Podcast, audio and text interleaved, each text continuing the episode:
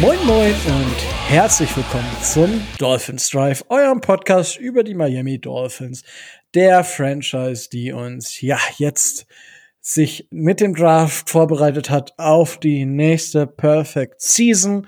Ja, wir haben wieder den Moment erreicht, wo ich im Intro über die Perfect Season sprechen kann und das jetzt machen werde bis ja, nächste Saison, weil wir werden ja die Saison eine Perfect Season erreichen.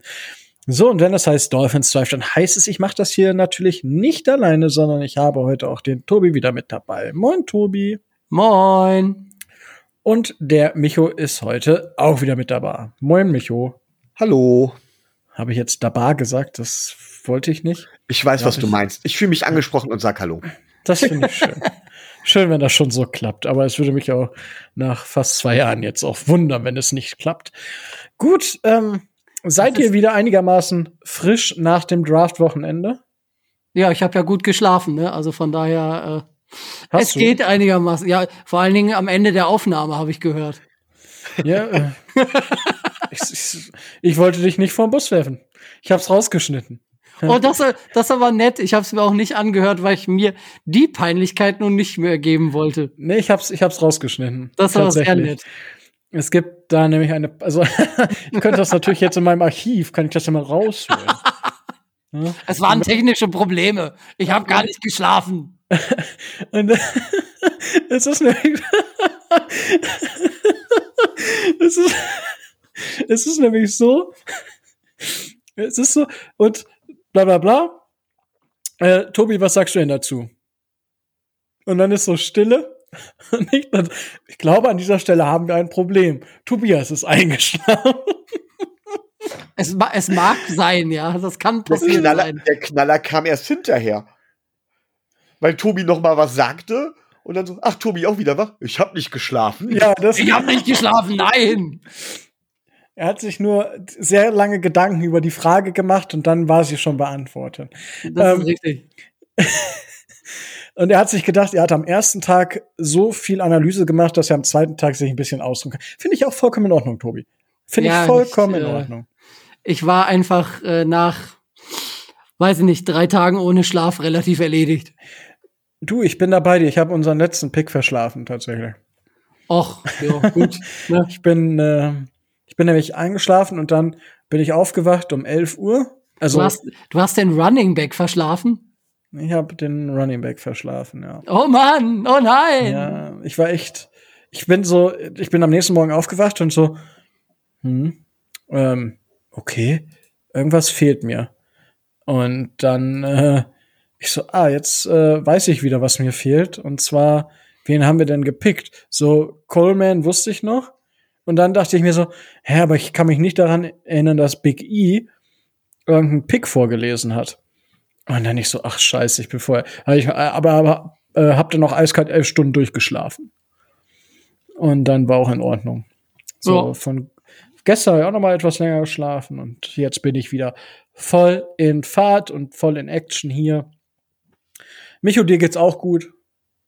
Wenn ich nachher einschlafe, also wenn ich nachher nicht antworte, bin ich eingeschlafen. Das finde ich gut. Nein, das waren, das waren harte drei Tage, weil ich dann ja auch immer direkt danach arbeiten musste. Und dann ist der Rhythmus so im Arsch. Ähm, dass man dann irgendwie nicht mehr einschlafen kann. Das war halt total nervig. Ich konnte nicht vorschlafen, ich konnte irgendwie nicht einschlafen. Und dementsprechend habe ich dann auch äh, durchgemacht, so als wäre ich 18, dabei bin ich schon über 20. Und äh, ja, war dann etwas härter. Ja, noch mal so jung sein, so 18 oder sowas und da sowas. Das wäre was, ne? Ja, vor zwei Jahren wäre das kein Problem gewesen. oh, herrlich. Oh, jetzt habe ich, egal. So, und äh, ja, aber es, es sind immer geile drei Tage.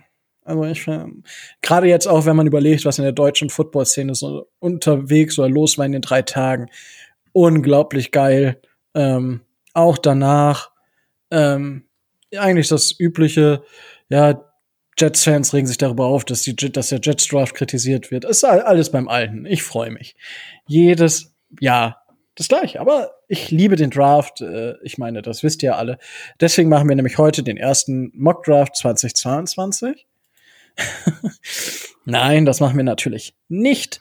Wir beschäftigen uns heute mit dem, wir bewerten so ein bisschen den Draft. Äh, wahrscheinlich der eine ein bisschen anders als der andere. Und vorher haben wir aber natürlich die News. Und äh, bei den News fangen wir mal von Dolphins irrelevanten Themen an. Javan James hat sich das Kreuzband gerissen und ist damit quasi out for season. Der Busch hat einfach wirklich kein Glück, Tobi. Das war jetzt ja schon, ich glaube, die zweite große Verletzung bei den Broncos, also seitdem er uns verlassen hat. Äh, ich meine, es wäre sogar die dritte gewesen, weil er hat, äh, seitdem er gewechselt ist, wenn man die Saison, die jetzt kommt, das hört sich blöde an, aber wenn man die mit einbezieht, hat er dann in drei Jahren für die äh, Denver Broncos drei Spiele gemacht. Also das ist schon persönliches Pech hoch 300. Also es ist traurig für ihn persönlich.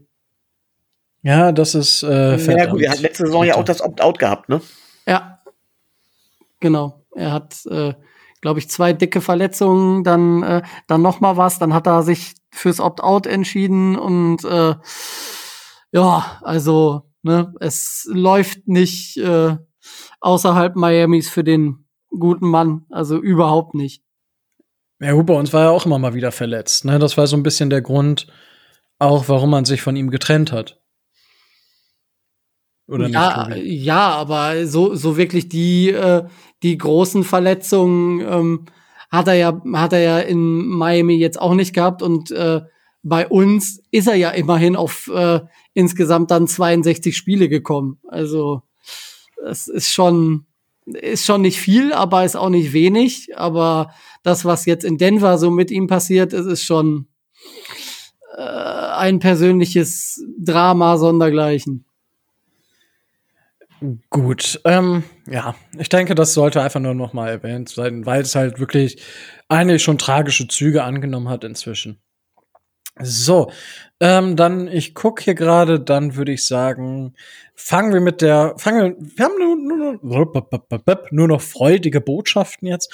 Fangen wir mit einer der äh, freudigsten an, und zwar, ähm, ich habe Big E gerade schon erwähnt, und Big E war ja für die Dolphins der Fan of the Year. Das ist, glaube ich, jetzt das zweite Jahr gewesen, dass die NFL dieses, diesen Fan of the Year Award oder wie man es beschreiben möchte, ausgerufen hat. Das heißt, jede Franchise ähm, sucht quasi einen Fan of the Year. Letztes Jahr war das Big E, der sogar unter den Top 3 in der NFL war.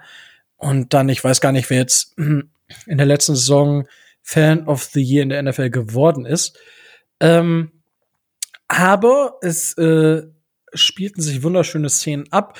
Äh, Big E, aller aka Ian Burger, also Berger, Ian Berger sozusagen, hat unseren Freund und Helfer ähm, Danny Johnson nominiert. Ähm, Glückwunsch an der Stelle dazu. Ähm, Tobi, du kannst bestimmt ein bisschen mehr zum Fan of the Year und zu dieser Nominierung sagen.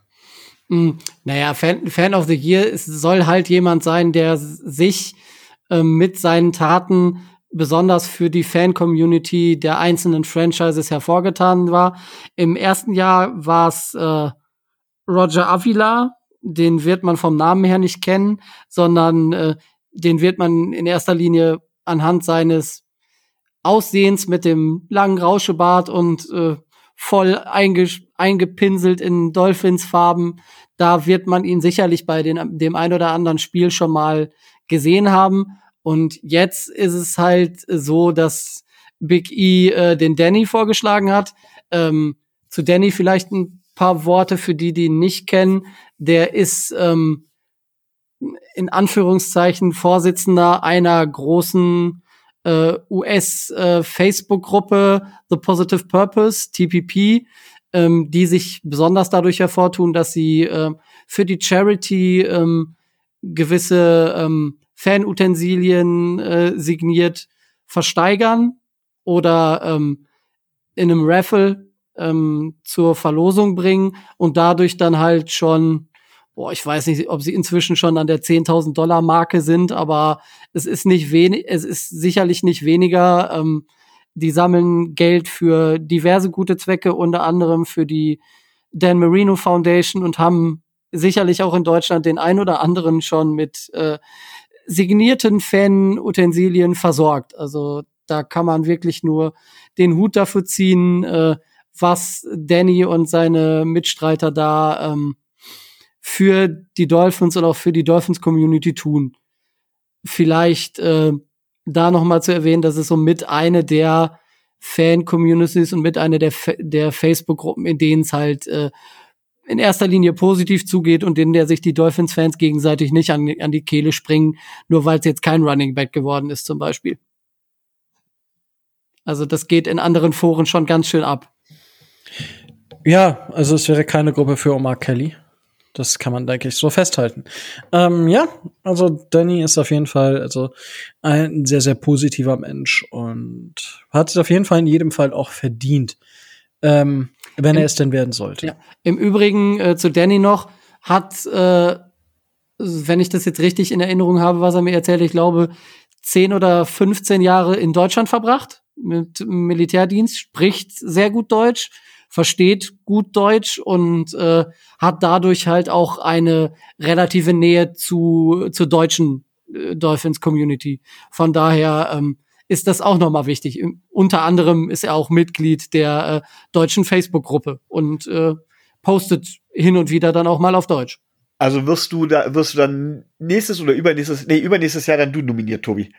Äh, bloß nicht. Äh, ganz bestimmt nicht. Da gibt's sicherlich viele andere, die das, äh, die das weiß Gott mehr verdient hätten. Und ja, wie er sich jetzt rausredet. Ja, ich müsste ja dann die ganzen Reisen bezahlen. Das wäre ganz schön schwierig. Ach, jetzt sei mal nicht so. Ja, Wie muss gesagt, man Lehrer sein, um sowas leisten zu können. Also ich mach das. Kannst du, kannst du gerne tun. Wow. Nein, alles gut. Puh, ja, da spricht der große. Dafür würde ich uns dann blamieren wegen meinem schlecht, meiner schlechten englischen Aussprache. Ach, nee, komm. Nee. So, jetzt haben wir uns auch genug, äh, genug selbst beömmelt hier ja, und selbst bemitleidet. Ähm, kommen kurzer Ausblick auf nächste Woche. Erstmal ähm, grundsätzlich, äh, wenn ihr uns äh, unterstützen wollt, ja, ich setze den Werbeblock jetzt einfach mal hier nach vorne, weil ich es jede Woche vergesse, ihn nach ganz vorne zu setzen, so wie es alle anderen Podcasts machen. Ähm, wenn ihr uns unterstützen wollt, äh, könnt ihr das natürlich gerne auf Patreon tun. Den Link findet ihr in den Shownotes schon ab 2,50 Mark, sage ich immer, also eigentlich ab 5 Mark, weil es sind 2,50 Euro und 2,50 Euro sind ja 5 Mark. 5 Mark, was man dafür alles früher gekriegt hat.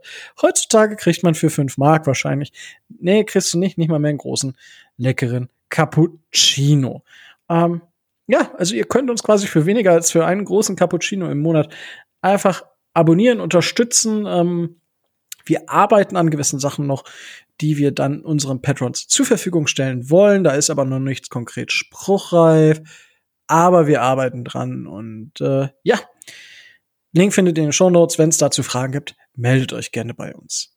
Und äh, ja, wenn es heißt Unterstützung, ähm, dann bekommen wir nächste Woche Unterstützung. Und zwar äh, der wundervolle Jan Wegwert ähm, der sein Triple Option ähm, Blog hat, also ein Blog über ähm, College Football. Also er ist wirklich äh, äh, sehr, sehr passioniert und eigentlich so vom, von Blogs her einer der großen in Deutschland, wenn man sich damit auseinandersetzen möchte.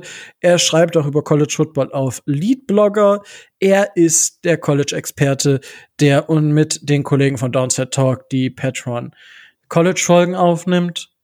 Er ist derjenige, der jetzt auch mit den Jungs vom Saturday Kickoff und Christian Schimmel und Nicola, ähm, jetzt fällt mir sein Nachname nicht an, ähm, die Draft-Coverage auf Twitch übernommen hat, die sehr, sehr gut war. Ich konnte leider nicht so viel reinschalten, weil ich ja die meiste Zeit bei uns in den Zoom-Calls war. Äh, aber das, was ich im Real Life dann noch gesehen habe, war sehr, sehr positiv. Den Jan haben wir auf jeden Fall nächste Woche zu Gast. Ihr findet den Jan auf Twitter unter Giannis, also G-I-A-N-N-I-S, CFB Notebook.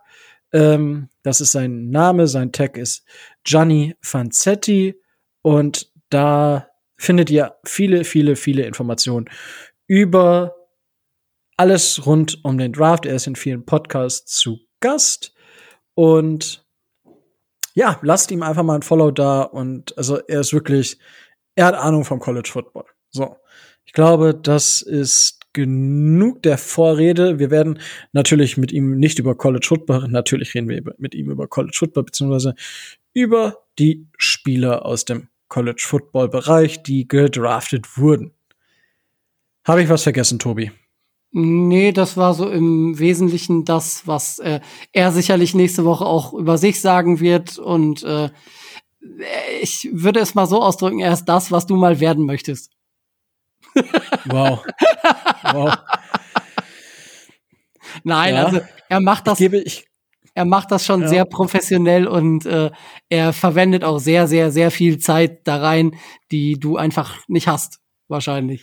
Ja, ich gebe hiermit meinen äh, Rücktritt aus dem Dolphins Drive bekannt, weil ich äh, nämlich mich jetzt komplett dem College äh, Football äh, widmen werde.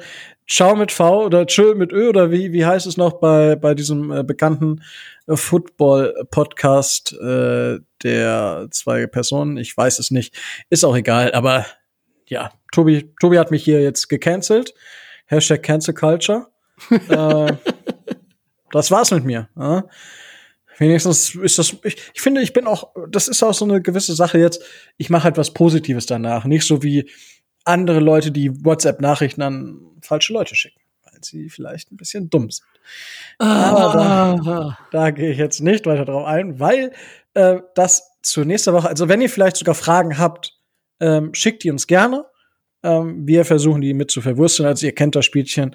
Ähm, normalerweise ist ja immer, also wir haben eigentlich immer alle Fragen, glaube ich, untergebracht, die ihr an uns gestellt habt für eventuelle Gäste. Und ich denke, in dieser Offseason werden auch noch ein paar Gäste folgen. Also nicht nur Jan, sondern vielleicht auch noch der ein oder andere aus verschiedenen Szenen. Ähm, schauen wir einfach mal, was, was dabei noch rumkommt. So.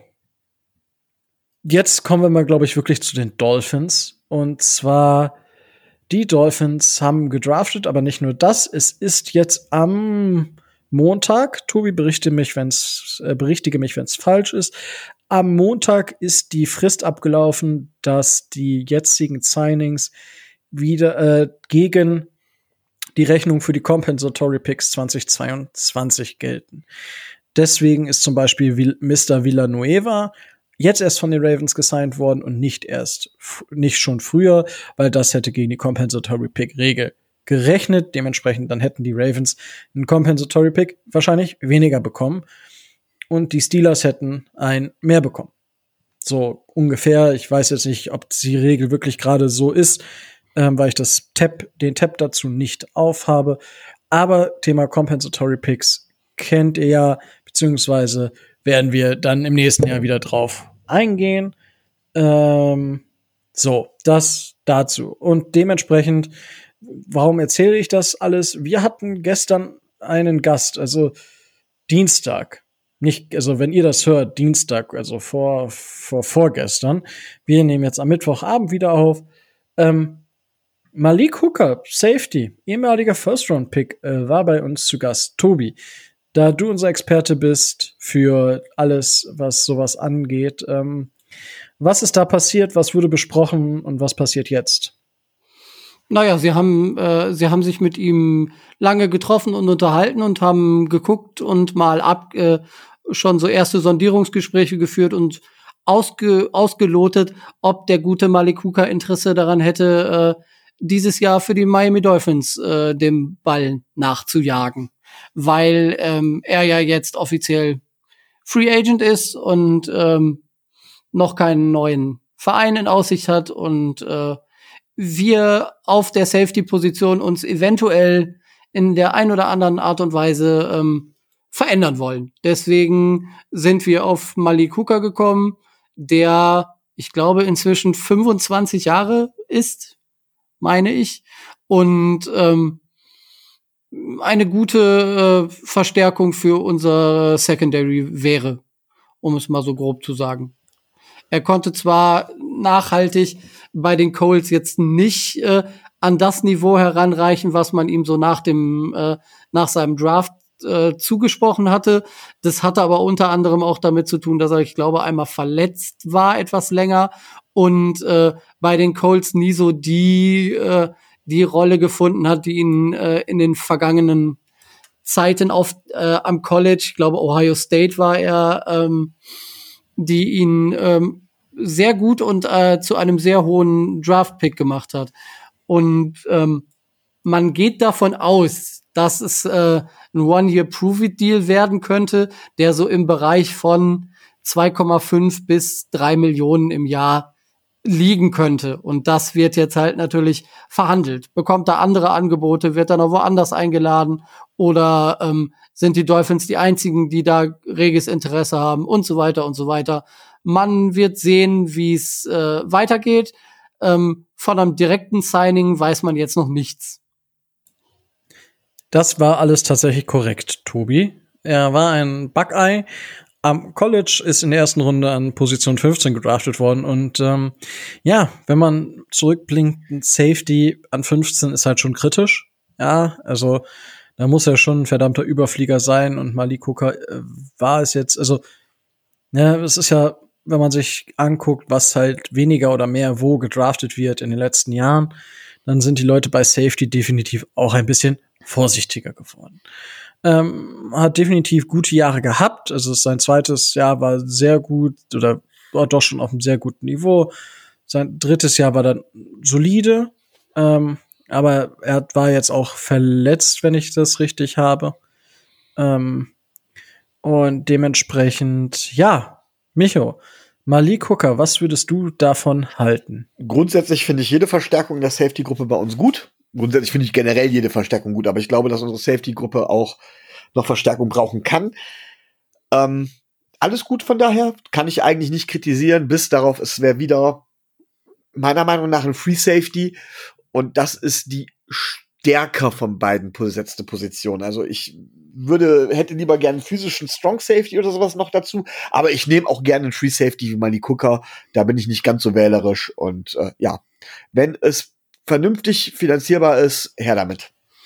Naja, in erster Linie ähm, muss man ja auch sehen, das ist ja auch das Thema bei Javon Holland, dass äh, gerade unsere Safety-Gruppe, ähm, was so den Cap Space angeht, das meiste Einsparungspotenzial hat. Weil da kann man äh, viel an, äh, an Salary, die gegen das 2021er Cap geht, äh, einsparen, wenn man den einen oder anderen Spieler dann holt und dafür dann den einen oder anderen Spieler ziehen lässt. So wie Clayton Fetchedulem, äh, Eric Rowe oder ähm, Bobby McCain. Die drei haben, was das Einsparpotenzial angeht, ja doch einiges zu bieten um es mal vielleicht mit ein paar äh, Zahlen zu, zu unter, untermauern. Wenn man zum Beispiel Bobby McCain einfach cutten würde, äh, könnte man 5,7 Millionen Dollar einsparen. Bei Eric Rowe wären es 5 und bei äh, Clayton Fedjedulem äh, reden wir von, ich glaube, 2,8 Millionen, die man da ähm, einsparen könnte. Von, da, äh, von daher bei Fedjedulem gehe ich eigentlich schon schwer davon aus, der ja als reiner ähm, Special Teams Guy geholt wurde und da wir in der in der Free Agency schon den ein oder anderen erfahrenen ähm, Special Teamer geholt haben, ist eigentlich äh, der ehemalige Bengal so derjenige, der bei mir ganz oben auf der äh, auf der Streichliste stehen würde. Ich, ich finde das immer ganz witzig. Tobi ist schon ein richtiger GM. Äh, egal um welchen Spieler geht, egal um was es geht, erstmal, Leistung ist zweitrangig, erstmal wir sparen Geld. Das naja, ist das erste äh, Argument. Hätte Clayton Fedjedulem so super gespielt, dass man, ähm, dass man nicht über eine Entlassung nachdenken müsste, dann hätte er schon längst einen neuen Vertrag bekommen. Gehe ich von aus. Also er hat jetzt auch nicht das eins zu eins gezeigt, das was er hätte zeigen können. Und von daher, man war eigentlich schon seit Februar davon ausgegangen, dass es ihn früher oder später erwischen könnte. Also ist ja jetzt nichts Neues. Ja, also, aber ich, ich finde, da haben wir ihn auch so ein bisschen her, äh, hinerzogen, äh, Micho, oder? Ich meine, wir fragen ihn ja, ja sowieso schon, nach ne? es, ist, es geht immer nur um Kohle und es ist immer nur so von wegen, nee, nee, komm, der muss gehen, weil der ist zu teuer. Wo sind denn jetzt die Kohlen? Was ist denn jetzt mit den Kohlen? Was ist mit den Kohlen? Auch ein All-Time-Favorite. Richtig nice. Ähm, ja, also ich bin, ich bin gespannt. Also Jevin Holland, ähm, ja, haben wir schon äh, in der Folge, werden wir aber gleich wahrscheinlich noch drüber sprechen, ist natürlich, ich äh, rufe mir jetzt gerade noch mal unseren Scout Report auf. Jevin Holland wird nämlich mit folgenden Stärken und Schwächen in äh, unserem Draft-Chef beschrieben. Ähm, Ballhawk, Spielintelligenz, versatil einsetzbar, Beweglichkeit. Ähm, auf der Schwächenseite steht zu aggressiv, ja, manchmal ein bisschen zu sehr der Ballhawk, aber nicht so der äh, Freelancer Andrew Cisco. Ja, das ist überhaupt kein Vergleich. Aber im, also für den Spieler jetzt ist es man fällt einem schon auf. Und sein Closing Speed ist nicht Elite. Er ist halt overall nicht der krasseste Athlet. Ähm, so, das nur dazu. Aber er weiß halt, wo der Ball hinkommt. Er spielt super intelligent und äh, ja. Ähm, äh, ich kann mal äh, Holler, also ich lese einfach mal den letzten Absatz vor, weil ich ihn gerade so mit den Augen quer gelesen habe. Ähm, Holland ist das, äh, was sich die NFL von einem neuen Spielertyp auf Safety erhofft. In Coverage ist er aufgrund seiner Beweglichkeit in den Hüften sowohl in Man als auch in Zone Coverage gut. Ebenso hat Holland Deep und im Slot gespielt. Für die NFL bringt er bereits einen hohen Floor mit. In den kommenden Jahren kann er zu einem der Top Safeties werden. Ja, also haben die Leute, die da geschrieben haben, schon sehr, sehr viel äh, Wissen mitgebracht und äh, schätzen das genau richtig ein. Ähm, das nur kurz zu Javon Holland. Äh, die, der Vergleich übrigens ist Dervin James. Das nur dazu. Ähm, ja, ähm, ich würde mich auf jeden Fall. Malik Hooker wäre schon geil. Äh, also ich halte schon noch viel von dem. Äh, und ich glaube schon, dass, also gerade in der Secondary, ich glaube, dass wir da auch im Coaching so gut aufgestellt sind, dass man Malik Hooker dahin bringen kann, dass er ungefähr das zeigt, was man sich vielleicht von ihm erhofft hat. Ja, und das würde uns dann ja schon sehr, sehr weit nach vorne bringen. So, das soll es dann erstmal davon gewesen sein. Habt ihr irgendwelche News, irgendwelche Themen, die ihr jetzt noch erst abhandeln möchtet? So sprechet jetzt oder schweigt für immer. Naja, man könnte vielleicht noch erwähnen, dass wir gerüchteweise für einen One-Year-Contract von Todd Gurley in zumindest in, äh, in der erweiterten Auswahl sind, aber das gleiche Thema hatten wir mit Levy und Bell letztes Jahr schon mal. Man wird, ja, man wird sehen, wie sich das entwickelt. Nee, also ja, wir, wir werden sehen, wie sich das entwickelt, aber nee. Also, der Typ ist halt, also weiß ich nicht. Ja, ich meine, ja, egal. Also, was, ich meine auch, was, was hat der, also der hat letzte Saison fünf Millionen geschluckt. Äh, also, das ist für mich, also der, wenn er für eine, für eine halbe Million oder was ist das Retro Minimum spielt, okay, können wir drüber reden, aber den würde ich gar nicht mehr bezahlen. Also wir haben halt Miles Gaskin und wir haben neuen Spieler gedraftet, die sich halt super miteinander äh, verknüpfen können. Wir haben Salvin Ahmed, der teilweise sehr, sehr gute Ansätze gezeigt hat. Wir haben immer noch Patrick Laird. Wir haben ähm, J. Andrew Washington. Ist der nicht auch noch im Roster? Nee, der nicht mehr. Aber irgendein anderer Running Back. Malcolm, Malcolm Brown. Oh, Malcolm Brown, stimmt, der war es. Entschuldigung. Äh, ja, also ich sehe jetzt nicht, dass uns ein äh, Todd Gurley wirklich besser macht. Tut mir leid. Ähm, ja, dafür ist er mir wahrscheinlich im Endeffekt zu teuer. Aber gut. Möchtest, hast du noch irgendwelche Themen, Tobi, die du jetzt so. Nö, nö. Ich wollte nur oh, das kurz mal einwerfen. Aber gut, dass wir drüber geredet haben. Ja, finde ich schön, dass wir drüber geredet haben. Ist auch wichtig und richtig. Ja, ähm, ja kommen wir, kommen wir zum, zum Draft. Ähm, wir haben ja gerade schon mal so ein bisschen geschnackt darüber, so dass wir jetzt, nachdem es alles sehr, sehr uns sehr, sehr geredet hat, dass wir jetzt wieder zurück sind, dass in alter Gewohnheit alles wunderbar. Ihr kriegt nicht jeden Tag einen Dolphins Drive, sondern einmal die Woche vermutlich. So. Und jetzt geht's um die Bewertung. Wir haben ja schon zwei Folgen aufgenommen, so ein kurzes Recap nach jeder, nach dem Tag eins und Tag zwei Über Tag drei haben wir noch nicht gesprochen, aber tatsächlich hatten wir an Tag drei genauso viele Picks wie an Tag eins und sogar ein Pick weniger als an Tag zwei. Ähm, ja, also das ist eigentlich auch sehr, sehr selten, könnte man mal, äh, könnte man meinen. So, und äh, wie wollt, wie wollt ihr jetzt, wie wollt ihr an die Sache rangehen? wollt ihr erst darüber sprechen, wie ihr einen Draft bewertet? Oder ähm, möchtet ihr gleich einsteigen? Micho, wie wäre es dir am liebsten? Ich halte es für sinnvoll, wenn wir erstmal grundsätzlich darüber sprechen, wie wir einen Draft bewerten, bevor wir, äh, bevor wir uns nachher die Köpfe einhauen, weil ich glaube, jeder von uns doch recht unterschiedliche Vorstellungen hat, wie wir zwischenzeitlich schon mal mitbekommen konnten. Ja, und zwar, also Micho, fang am besten an. Ich rundet wahrscheinlich dann am Ende ab, wie ich, wie ich den, wie ich den Draft bewerten möchte, weil das ist ein anderer Ansatz, den habe ich gestern erfahren. Okay, also wie ich, wie ich einen Draft bewerte. Ähm, klar ist es immer so, und das ist ja die große Diskussion, ist ein Draft dazu da, um Needs zu bedienen. Und ich sag, er ist nicht zwingend dazu da, um Needs zu bedienen, aber er ist auch dazu da, um in seinem Roster gezielt Lücken abzugreifen. Natürlich ist es am schönsten, wenn man äh, den höchsten Value abgreifen kann für die Position, wo man ist. Aber die Frage ist, wie man diesen Value berechnet. Und ich behaupte, dass sich der Value eines Spielers nach der Passgenauigkeit und auch nach dem Needs für ein Team berechnet. Zum Beispiel sollten die Kansas City Chiefs, zum Beispiel, weil ihnen Tyreek Hill ausfällt und auch Patrick Mahomes die halbe Saison ausfällt oder sowas, relativ früh in den Top 10 picken. Und es wäre der beste Spieler auf dem Board, auf dem Big Board, grundsätzlich, wäre ein Quarterback. Wären sie verrückt, wenn sie so einen hohen Pick in einen Quarterback stecken würden? Einfach aus dem Grund, weil der Quarterback bei ihnen keinen Need erfüllt und dementsprechend für sie als Team auch nicht den dementsprechend hohen Value hat. Das heißt, sie sollten nicht den Quarterback picken, sondern sie sollten was anderes picken, auch wenn das dann nicht Best Player Available ist, sondern der Value des Spielers richtet sich nach dem Need, den man hat.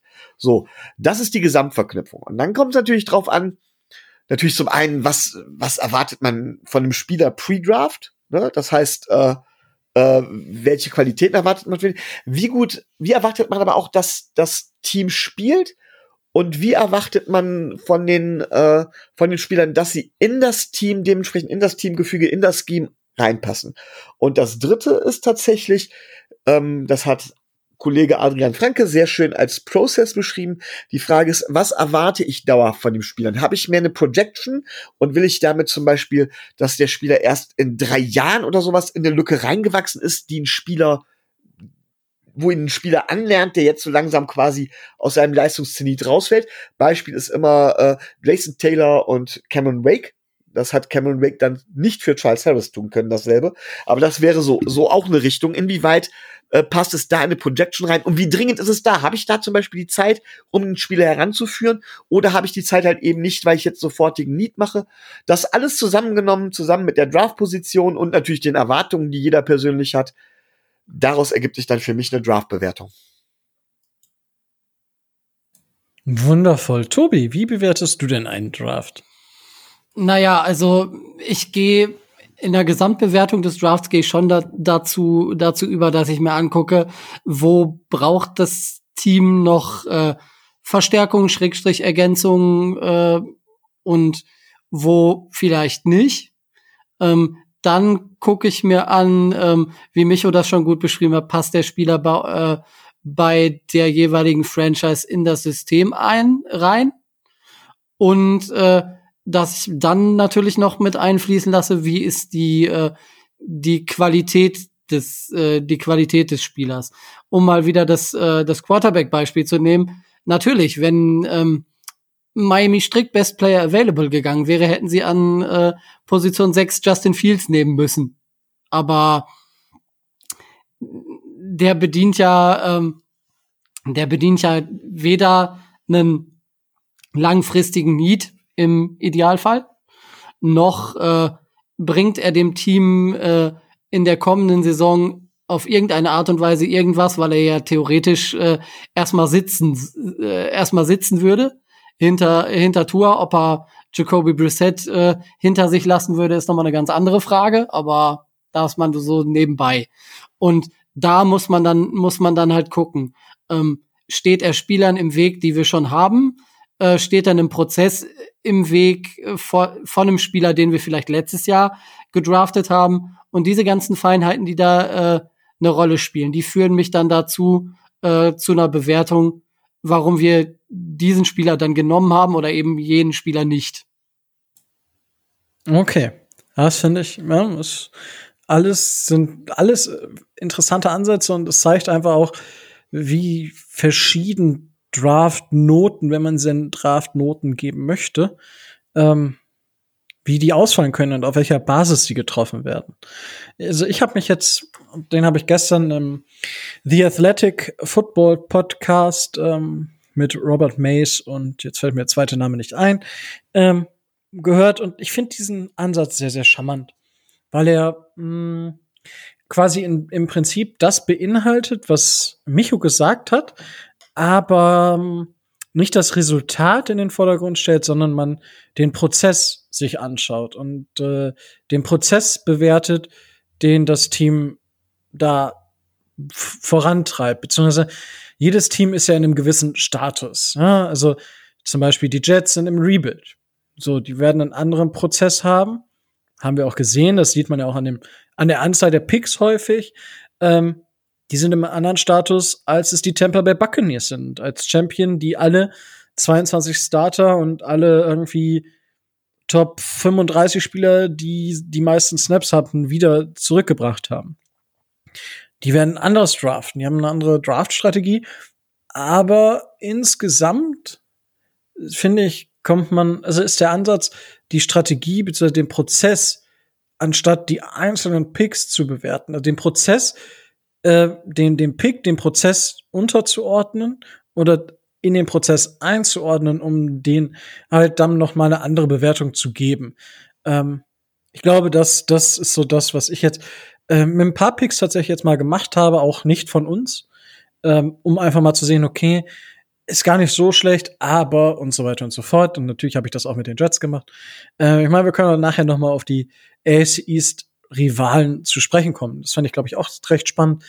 Ähm, Grüße gehen da raus natürlich an die Kollegen der Gangrene Germany, die Patriots und auch die Bills Germany. Ähm, ja, wollen wir dann einfach mal anfangen mit Pick Nummer 6, Jalen Waddle. So, ähm, Tobi, möchtest du anfangen? Weil dann fahren oder Micho? Kann ja. ich gerne machen. Also, ähm, ich habe es schon öfters gesagt. Ich persönlich hätte gerne einen Spieler wie Devonta Smith bei uns gesehen, ähm, weil ich glaube einfach, dass bei uns halt Speed fehlt, trotz Will Fuller auf Dauer, dass wir da einen Spieler halt brauchen, der mit Speed in die Länge ziehen kann. Jalen Waddle ist mit Sicherheit der komplettere Spieler im Vergleich zu Devonta Smith. Devonta Smith wäre einfach außergewöhnlicher gewesen. Ähm, ich finde aber, dass Jalen Waddle trotz allem immer noch ein guter Scheme-Fit ist und dementsprechend auch entsprechenden Value mitbringt. Ich kann also nicht kritisieren, ihn an sechs zu picken. Was ich kritisiere, ist tatsächlich und das wär, hätte ich für jeden Spieler kritisiert, von 12 auf 6 hoch zu draften, weil ich glaube, dass die Wide Receiver Klasse so stark war, dass du mit einem Downtrade noch viel, viel mehr Value hättest abgreifen können, was bei dir auch ins Scheme gepasst hätte und wo der Drop-Off letztendlich der entscheidende Unterschied nicht so wahnsinnig groß gewesen wäre. Jalen Waddle muss jetzt der Unterschiedsspieler werden, um den Preis zu liefern. Wenn er das nicht tut, ist es schon eine Enttäuschung. Ich finde, das ist eine Menge Druck, beziehungsweise das ist eine Sache, die kann man nicht garantieren, aber wir haben so viel bezahlt, weil wir der Meinung sind, dass es der Unterschiedsspieler wird. Muss er zeigen. Das Risiko fand ich halt dann durchaus, ja, nicht unbedingt gerechtfertigt. Ob es sich auszahlt, wird man sehen. Okay. Ähm, ja, fair enough. Tobi, wie bewertest du den Jalen Waddle Pick? Ähm, um mal gleich auf diese, auf diese Uptrade-Geschichte einzugehen, stelle ich mir dann die Frage, ähm, was hätte Miami denn dann an, äh, an 12 gemacht? Weil letzten Endes äh, kann man das, kann man das ja so sehen oder kann man die Ergebnisse des Drafts so bewerten, dass äh, nach 11, äh, wo Devonta Smith ja dann vom Board war, Waddle war vom Board, Chase war vom Board. Das heißt, äh, die ersten drei Wide Receiver wären, äh, wären weg gewesen. Mit äh, Sewell, der beste Offensive Tackle wäre weg gewesen, der aus meiner Sicht schon allein dadurch weniger Value gehabt hätte, weil er in erster Linie als Left Tackle Austin Jackson vor, der, vor die Nase gedraftet worden wäre und äh, den dem möchte man ja scheinbar oder offensichtlich den Prozess der äh, der persönlichen Entwicklung noch zumindest ein Jahr sehen und geben. Deswegen kam Sewell für mich jetzt auch nicht so in, in Frage, sondern ich stelle mir die Frage, was hätte, äh, wenn Miami jetzt an 12 geblieben wäre, was hätte man, was hätte man gemacht? Man hätte, äh, man hätte Slater nehmen können als Offensive Tackle, da hätte man dann aber das gleiche Problem gehabt und sich die Frage gestellt, ähm, kann der Right Tackle spielen oder ist er vielleicht äh, in seiner Stärke auf Left Tackle wieder jemand, der äh, Austin Jackson vor der Nase steht oder nehme ich halt jemanden mit äh, als als Reach wie einen Linebacker, äh, den ich dann an zwölf ziehe, wenn man davon ausgeht, okay, vielleicht wäre Mika Parsons noch da gewesen, vielleicht auch nicht. Das weiß man, weiß man ja dann nicht so, nicht so genau, aber ähm, das wäre dann eine Möglichkeit gewesen. Und wenn ich, äh, wenn ich vergleiche den, äh, den Value, den Parsons bei uns gehabt hätte, zu dem, zu dem Value, den Waddle in den nächsten Jahren haben soll, dann äh, ist der Abschnitt immer noch sehr teuer und äh, sicherlich schade, dass wir dafür einen First-Round-Pick abgegeben haben. Aber ähm, es ist nachvollziehbar, warum Miami das gemacht hat. Und ich denke, dass äh, Jalen Waddle das auch wert ist. Vielleicht noch nicht mal so direkt im ersten Jahr, weil ähm, wir haben ihn nicht als klare Nummer eins Wide Receiver gedraftet. Da haben wir Fuller und Parker, sondern wir haben ihn als als 1C, sage ich mal, gedraftet. Und wenn du mit den dreien, äh, wenn du mit den dreien auf, auf den Platz gehst und sich die Verteidigung auf die anderen beiden konzentriert, dann wird Jalen Waddle zeigen können, direkt, warum wir ihn geholt haben. Weil er ähm, eben auch diese Qualitäten mitbringt, sich da zeigen zu können. Und sollte es so sein, dass Jalen Waddle dafür sorgt, dass sich die Zahlen von Parker und äh, Fuller schon alleine dadurch erhöhen, nur allein, dass er auf dem Platz steht und eine Gefahr darstellt, würde mir das für das Team schon reichen. Ähm, Jalen Waddle soll in den nächsten zwei bis drei Jahren sicherlich dieser Playmaker und dieser Nummer eins Receiver werden. Ich erwarte jetzt aber nicht von ihm, dass er gleich äh, in Jahr eins schon äh, wie Justin Jefferson 1400 Yards auflegt. Das wird er nicht tun. Das wird er auch nicht tun können, gerade weil sich die äh, verschiedenen Receptions auf Fuller, ähm, Parker und ihn nehmen wir jetzt mal die Titans außen vor lassen und äh, die Bälle, die auf die Running Backs gehen, da merkt man schon, er wird schon, er wird nicht äh, so viele, äh, so viele Targets bekommen, als dass er solche Zahlen liefern könnte, eben weil seine Mitspieler ähm, stark genug sind. Wenn, wenn es aber reicht, dass er, dass er dafür sorgt, sich zeitweise zu zeigen, zeitweise diese Big Plays aufzulegen und äh, dann Verteidiger an sich bindet, die vielleicht in einem, in einem Matchup mit anderen Receivern fehlen, dann hat er einen indirekten Value für das Team, und ich denke, das alles zusammen wird eine Rolle spielen und wird eine Rolle gespielt haben. Davon mal ganz abgesehen, dass ich äh, natürlich einen absoluten Crush auf Jalen Waddle habe, mir viele seiner seiner Spiele, die er gemacht hat, angeguckt habe und äh, fast sicher bin, dass er der Unterschiedsspieler in den nächsten Jahren werden wird, wenn er fit bleibt. Das ist die einzige, das ist so die einzige gelbe, gelbe Flagge, die ich so sehe. Er muss, er muss fit bleiben. Aber wenn er fit bleibt, wird er das, was er kann, auch locker zeigen können. Auch in der NFL. Ja. Äh, da spricht der Fanboy. Ähm, Definitiv, ja. Also, okay. Also, man muss das jetzt. Ja, Micho, dann erzähl du erst. Naja, ist okay. Ich hätte mich sonst danach zu wollen. Ich wollte nämlich, Tobi hat nämlich eine Frage gestellt, die ich nur ganz kurz beantworten wollte, wirklich kurz. Und zwar hat Tobi gesagt, was hätte man denn dann gemacht? Also dann wäre der Draft auch komplett anders gefallen. Du weißt auch nicht, wo die Devonta Smith oder Rashad Slater oder was auch immer gelandet wäre. Ähm, und ich sag ganz klar, ähm, natürlich hättest du dann deine Draft-Strategie auch geändert, komplett. Ich meine halt nur, dass wenn du dann zum Beispiel, zum Beispiel Rashad Slater als 12 nimmst und dann zum Beispiel Anfang Runde 2 äh, Terrace Marshall, hieß er, glaube ich, zum Beispiel, dass der Drop-Off oder der Unterschied dann vielleicht nicht so groß wäre vom Value her, auch wenn Jalen Waddle der bessere Spieler ist. Pre-Draft zumindest. Das war einfach nur die Frage. Also es gibt mit Sicherheit Ideen, die du dann hättest machen können. Du musst halt gucken, dass du dann halt flexibel reagierst. Aber soweit so gut.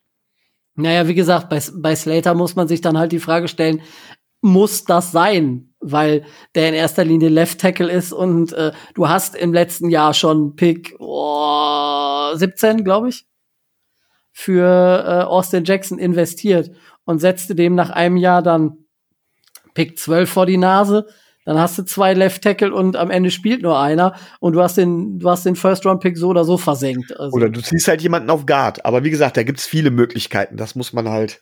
Aber ja. ist doch jetzt quasi mein kurzer Fun Fact. Liam Eichenberg hat drei Jahre auf Left Tackle gespielt bei Notre Dame. Kann aber mehr als Slater quasi jede Position spielen. Also jetzt Center mal ausgenommen. Obwohl er auch gesagt hat, dass er Center spielen würde. ja, natürlich, der würde alles spielen. Aber Slater kannst du auch auf Right Tackle setzen. Also der Typ ist halt ein Beast. So, aber jetzt, ich hab, ich, ich spiele das, ich spiele den Draft jetzt mal kurz durch. Ähm, wir sind abgetradet, haben First Round Pick abgegeben und sind fünf und Viertrunden Pick haben wir getauscht, oder? Was war das? Ich glaube ja. Fünf und Viertrunden Pick. Wir haben den schlechteren Pick bekommen. Ähm, wenn ich mir den ganzen, dieses ganze Trade-Szenario anschaue, hm, das ist quasi nicht ganz so hoch, aber wir kommen in die Preisregion eines Julio Jones. Ja, damals sind die Falcons von 26 auf 6 hochgegangen, haben einen, den Second Round und den Fourth Round Pick aus dem Jahr noch mit oben drauf gelegt, einen nächsten First Round und nochmal einen Fourth Round Pick. So. Und wir haben, sind von 12 auf 6 gegangen.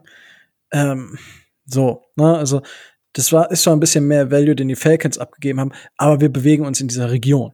Nur um das mal ähm, von der von dieser Position zu sehen. Also ich erwarte schon, dass der mindestens seine 900 Yards macht diese Saison. Der Herr Jalen Wall. Also, weil er ist da jetzt gedraftet worden. Wir haben zwei First-Round-Picks für ihn bezahlt. Ja, und die, die muss er jetzt liefern. Weil, so jetzt spielen wir mal eine andere Strategie. Wir sitzen an 12, an 6 haben die Eagles Devonta Smith oder Jalen Waddle genommen. Ähm, dementsprechend der andere Spieler wurde von den Lions genommen. Das heißt, Lirum Larum, eigentlich ändert sich nicht viel. So, und jetzt sitzen wir an zwölf.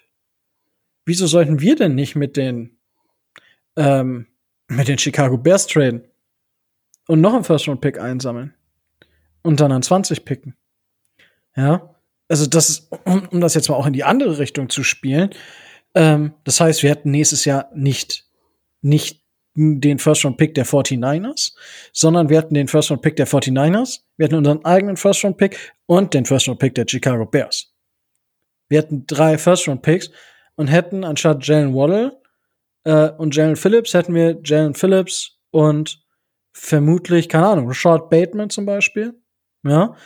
Natürlich, jetzt kann man sagen, als Prospect hat natürlich da, also gut, der eine oder andere hatte einen richtigen Crush auf Rashad Bateman, hat ihn in den Top 3. Habe ich auch gesehen. Aber er ist halt so der vierte Receiver eigentlich gewesen. Ja, keine Ahnung, was da an 20 wieder falsch gegangen ist bei, bei den Giants. Aber gut, das ist ein anderes Thema. Aber Tony ist ja auch okay, finde ich da. Aber wir hätten, so, dann kannst, also wenn du es noch weiter spinnst, haben wir quasi, hätten wir zwei First-Round-Picks mehr haben können. Und hätten Rashad Bateman und Rashad Bateman und zwei First-Round-Picks ist halt vom Prozess her gesehen so viel besser als Jalen Waddle. Ähm, so, und wenn man das jetzt mal andersrum spinnt, hätten wir ein bisschen mehr draufgelegt mh, mm, von zwölf und wären wie die Eagles hoch, um Devonta Smith zu bekommen.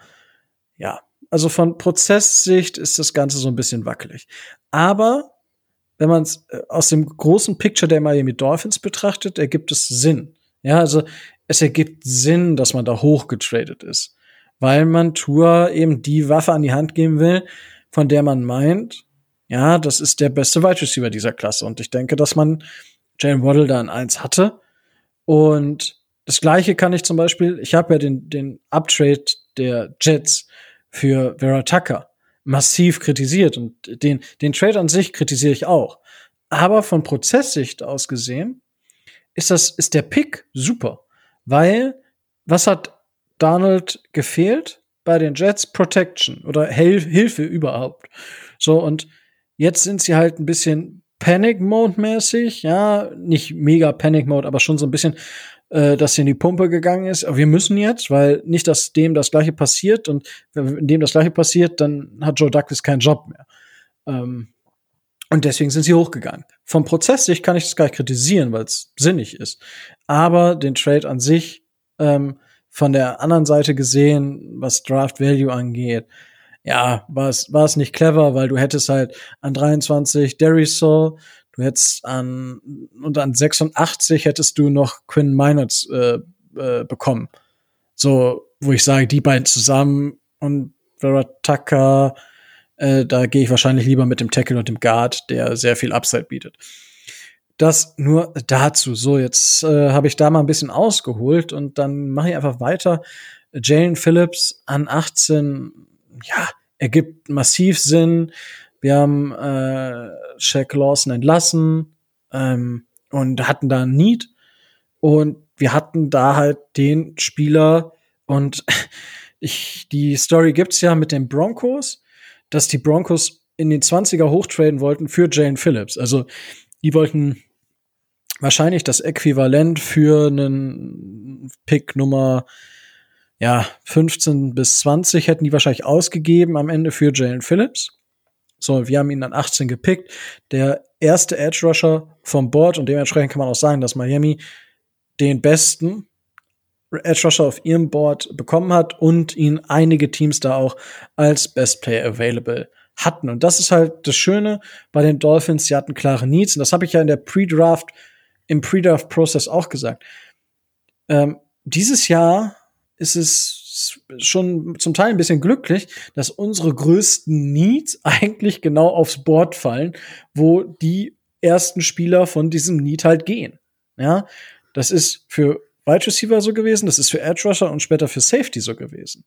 Und äh, das ist eigentlich ähm, besser hätte es quasi rein prozesstechnisch nicht laufen können. Und für mich ist der Pick immer noch sehr, sehr gut. Natürlich Concussion, ähm, wobei ich da sagen muss, dass für mich das eigentlich kein großes Thema ist. Er hat jetzt schon wieder ein Jahr Football gespielt, ohne wirklich Probleme zu haben.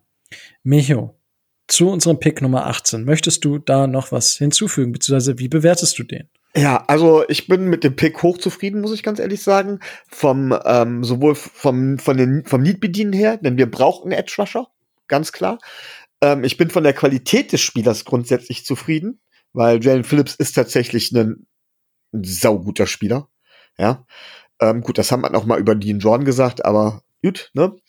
Und äh, ich bin auch zufrieden, wo wir ihn gepickt haben. Das passt alles, das ist alles wunderbar. Dementsprechend gebe ich dem echt eine gute Note. Allerdings, und die Frage hätte ich an euch beide zu stellen, äh, wenn ich mir jetzt unsere erste Runde angucke, haben beide Spieler in der ersten Runde mit Verletzungen zu tun. Und wie ich so gern sage, best, best Ability ist Availability. Und natürlich hat er jetzt ein Jahr lang ohne Probleme durchgespielt. Hm, auch bei Jalen Wolden, man weiß es halt nicht so. Es ist halt schon ein Risiko bei Spielern und das ist halt in der ersten Runde, sollte das halt der Fall sein, gerade wenn man zwei Picks hat, ähm, bei Spielern, die Impact-Spieler sein sollen, bei beiden ein vergleichsweise hohes Verletzungsrisiko in Kauf zu nehmen oder oder oder zumindest ähm, ja nicht, nicht Verletzungsrisiko, eine Verletzungsgeschichte in Kauf zu nehmen. Wie auch immer die bewertet, ob sich das auf die NFL übertragen lässt oder halt eben nicht. Wir wissen, da gehört auch immer Glück oder Pech dazu.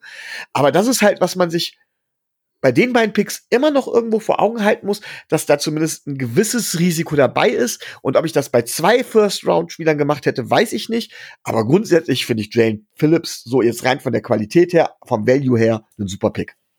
Ähm, da möchte ich dann direkt kurz einhaken. Und zwar ist es ja so, dass letzte Saison Tour ein großes Fragezeichen war. Jetzt ist halt die Frage, welcher Spieler der Rookie Quarterbacks ähm, hat sich schwer verletzt. Es war nicht Tour, es war Joe Burrow mit dem Kreuzbandriss. Dementsprechend, klar, du hast dir Spieler geholt, die schon mal verletzt waren, aber nee, also ich meine, die Titans haben es vorgemacht, dass, dass man wirklich auch Spieler nehmen kann, die im ersten Jahr gar nicht spielen, Injury Concerns haben, und die dann einfach durchstarten. So und dementsprechend sehe ich, das sind für mich jetzt keine Verletzungen, wo ich wirklich jetzt Bauchschmerzen habe. Und ich sag mal, wir haben ja auch jetzt in den letzten Jahren eigentlich viele Spieler dahin bekommen, dass sie viel gespielt haben. Ich glaube, Devonta Parker hat so in den letzten beiden Jahren zusammen so viele Spiele, er hatte sowieso viele Spiele gemacht, aber ich so viele Spiele gemacht, wo er wirklich fit war in den letzten beiden Jahren wie noch nie vorher in seiner Karriere. Und dementsprechend glaube ich schon, dass wir gut äh, auf solche Sachen äh, vorbereitet sind und das auch gut genug evaluiert haben, um halt wirklich zu sagen, okay, das spielt keine große Rolle. Man hat es zur Kenntnis genommen und hätte Jane Phillips diese Concerns nicht, wäre er für mich auch locker ein Spieler, der vielleicht sogar ähm, ja äh, ungefähr auf der Höhe der beiden Cornerbacks gewesen wäre, also JC Horn und Patrick Sotain im zweiten. Ich denke, in der Riege wäre dann auch wahrscheinlich vor Mika Parsons wäre Jane Phillips dann noch gegangen. Tobi, du darfst dazu gerne auch noch Stellung nehmen und dann den Pick auch bewerten. Ich gehe auch davon aus, dass man, ich habe das ja ähm, in den Mock Drafts schon erwähnt. Da habe ich gesagt, es wird eine Franchise geben, die Jalen Phillips äh, Ende der Zehner, Anfang der Zwanziger nimmt, die das Risiko in Kauf nimmt, äh, die aber genauso gut äh, dieses Verletzungsrisiko sehr gut evaluiert hat und ähm, abwägt, was einem der Spieler gibt in den nächsten Jahren mit dem Risiko, was es bedeuten kann. Und ähm, ich habe das damals auch an 18 genauso beurteilt, dass wir das sein können und dass ich möchte, dass wir das sind. Deswegen, ich finde den, den Pick genau an der Stelle finde ich super. Also ganz, ganz ehrlich, es hätte nicht besser laufen können, weil es ist der beste Edge Rusher im, im Draft. Es ist der beste Fit für Miami. Es ist der beste Fit äh, für die Dolphins und da kann ich nichts Negatives zu sagen. Das ist genau der Spieler, den ich an dieser Stelle äh, für die Dolphins gerne gehabt hätte und ist perfekt gelaufen. Wunderbar. Ja, ähm, wartet, ganz kurz, nur damit ihr mich nicht falsch versteht oder sowas. Äh, Nochmal, finde ich auch, ich finde den Pick auch super und so weiter. Und ich kann auch verstehen, dass man über die Injury Concerns von Jane Phillips hinwegsieht. Kann ich auch verstehen. Ist auch vollkommen in Ordnung. Und in, das in Anführungszeichen Risiko an 18 zu gehen, bin gehe ich vollkommen mit d'accord. Äh, das Einzige, wo ich ein bisschen Finger in die Wunde, Wunde lege, ist, dass man halt zwei Spieler mit so einer Vorgeschichte in der ersten Runde macht. Wo ich dann sage, boah, zwei Spieler könnte ein bisschen too much sein. Ne, weil, weil halt in dem Moment, wenn du beide Spieler tatsächlich auch verlierst, ist mir, finde ich, haut's nochmal doppelt rein. Mag sein, dass ich da vielleicht ein bisschen zu vorsichtig bin, natürlich, aber darum ging es mir. Es ging mir nicht darum, Jalen Phillips jetzt alleine an der Stelle wegen seiner Injury Concerns zu, äh, zu kritisieren, sondern einfach den Verbund von, von Waddle und Phillips und dann auch nur die Verletzungshistorie. Ja, aber gerade bei Phillips schon allein wegen der, äh, wegen der räumlichen Nähe äh, gehe ich davon aus, dass die Dolphins da alles, äh, alles getan und evaluiert und gemacht haben, um eben genau zu gucken, wie groß ist dieses Risiko und ist dieses Risiko überhaupt noch gegeben. Von daher vertraue ich da schon der Franchise, dass sie äh, genau da eben dieses Risiko vielleicht für sich persönlich in dem Prozess ähm, minimiert haben, dass das gar nicht so groß ist, wie wir von außen denken. Und ähm, die werden sich sicherlich mit dem mit dem Teamarzt der äh, der äh, der Hurricanes unterhalten haben. Die werden sich mit allen möglichen Leuten unterhalten haben. Die werden sicherlich auch mit Philips 10, 20, 30 Mal gesprochen haben. Also von daher wahrscheinlich und es wäre fahrlässig und naiv, wenn sie es nicht getan hätten. Das muss man ja auch mal ganz sagen, dass sie äh, für sich dieses Risiko so gering wie möglich erachten. Weil sonst hätten sie ihn, glaube ich, nicht gepickt. Weil, so wie du sagst, sie gehen dieses Risiko ein. Aber ich stelle mir die Frage, ist das Risiko wirklich so groß, wie du oder wie wir das von außen annehmen? Und da muss ich ganz klar sagen, wenn das, wenn das ein Ja wäre, würden die alle ihren Job nicht richtig machen. Ja, gut, passieren kann halt immer was. Na klar, äh, sicher, aber so, sie werden es sie werden's so, ja. so gering wie möglich äh, eingegrenzt ja, haben. Ich würde die Diskussion an dieser Stelle einfach auch beenden äh, und weitermachen, weil, ja, es gibt für alles Beispiele. Wir könnten jetzt auch über Ryan Tannehill bis äh, noch eine Stunde sprechen. Das äh, führt aber im Endeffekt zu nichts. Ich verstehe die, ich verstehe die Argumente, ich sehe sie aber halt einfach nicht so stark. Und damit äh, kommen wir doch mal zu einem mehr oder weniger gesunden Spieler, der 2020 das Opt-out äh, gewählt hat, für, von dem ich gerade schon was vorgelesen habe. Äh, Jevin Holland, ähm, Safety, und auch da kann man sagen, nachdem die Dolphins vermutlich ihren besten, ihren ersten Wide Receiver vom Board, ihren ersten Edge Defender vom Board, bekommen sie definitiv auch den ersten Safety vom Board. Äh, Finde ich geil, ist für mich jetzt aber auch ein gewisser Anspruch, den ich persönlich ähm, an unseren Head Coach Mike Flores stelle. Wenn ich, wenn ich alle meine besten Spieler bekomme, gerade jetzt auf zwei Positionen, zu einer Defense, die, selbst wenn sie äh, eine gewisse Regression auferlegt bekommt oder halt gewiss äh, ein bisschen Rückschritt macht, weil das Defense-Niveau selten auf dem Niveau gehalten werden kann, dann erwarte ich ja trotzdem, dass wenn ich die besten Spieler bekomme, die ich da haben will, in den Positionen, dass da definitiv ein, ein Sprung nach vorne stattfindet und wir eben eine Defense haben, die noch mal deutlich besser ist als letzte Saison.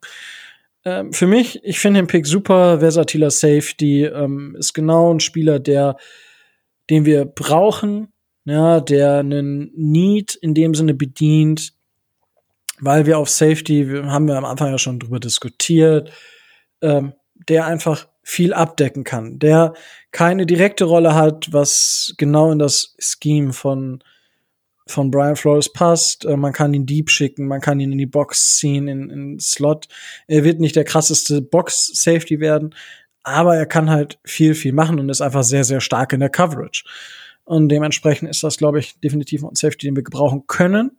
Ja, eben weil er keine direkte Position hat. Ja, also ich sehe ihn halt nicht in diesem direkt in diesem Free und Strong Safety äh, Gedanken. Also da sehe ich ihn einfach nicht. Ähm, da unterscheide ich mich ja von von Micha so ein bisschen. Deswegen ist das von meiner Seite auch.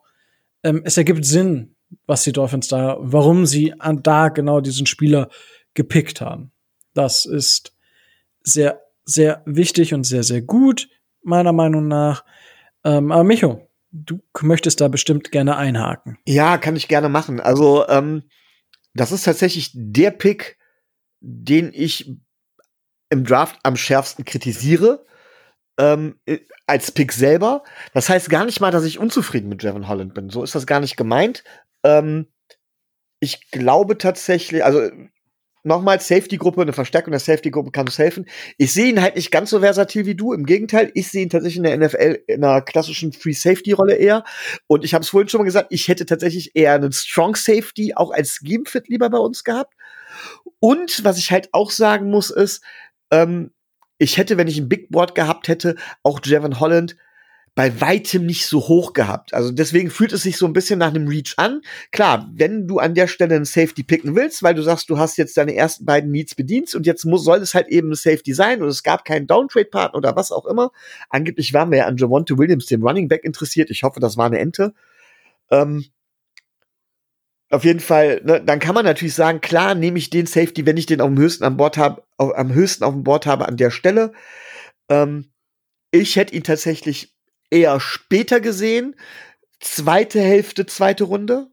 Wahrscheinlich irgendwo da. Und hätte halt, er hätte auch andere Safeties vorher gehabt, aber das ist halt eine persönliche Meinung. Aber das ist der Grund, warum ich den, warum ich den Pick grundsätzlich kritisiere. Ich hätte ihn halt später auf dem Board gehabt und sehe ihn als nicht ganz so guten Scheme-Fit. Aber trotz allem ist es immer noch Qualität, die wir uns ins Roster holen und immer noch Qualität in einer, in einer meiner Meinung nach Problempositionsgruppe. Und von daher ist das Jammern auf hohem Niveau, was ich hier sage. Ja, das haben wir doch gerne, wenn ich mir überlege, dass wir jetzt schon auf hohem Niveau jammern dürfen im Dolphins Drive, dann haben wir zumindest das ein oder andere richtig gemacht, würde ich mal behaupten. Ähm, ja, Tobi, deine Meinung zu Jevin Holland? Ähm, zuerst mal zu Micho. So wie ich das gehört habe, haben wir nur die Denver Broncos glauben lassen, dass wir an äh, Javonte Williams interessiert waren, um eben äh, die vor uns äh, kommen zu lassen und Javonte Williams zu picken. Ähm, Eric Stutzville war ja mal in, äh, in Denver und es scheint da äh, diverse Fake-Anrufe oder solche äh, Smokescreen-Anrufe gegeben zu haben, dass wir Denver glauben lassen haben, wir würden Javonte Williams nehmen. Das war, äh, wenn man dem wirklich glauben darf, was da so kommuniziert wurde, war dem aber nicht so. Dass äh, wir da nämlich auch äh, dadurch, dass sie vor uns gesprungen sind, verhindert haben, dass die Franchise, die eigentlich vor uns äh, hätte picken können, ähm, da einen Safety nehmen kann, weil die einen äh, Safety Need hatten, die dann aber durch das Angebot der Broncos runtergehen konnten und wir ohne Probleme Jevin Holland äh, draften konnten.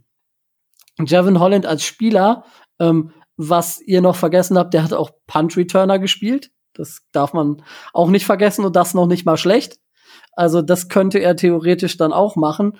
Ähm, passt voll ins äh, passt voll ins äh, ins Schema, passt voll ins Need, passt voll äh, auch aus GM-Sicht in den längerfristigen Plan vielleicht sich da ähm, Cap Space technisch verändern zu können und er passt vor allen Dingen auch zu äh, zu Brandon Jones und wenn man jetzt weiterdenkt, sollte man ja davon ausgehen, dass in den nächsten Jahren ähm, Javon Holland und Brandon Jones unser Safety-Duo bilden sollen.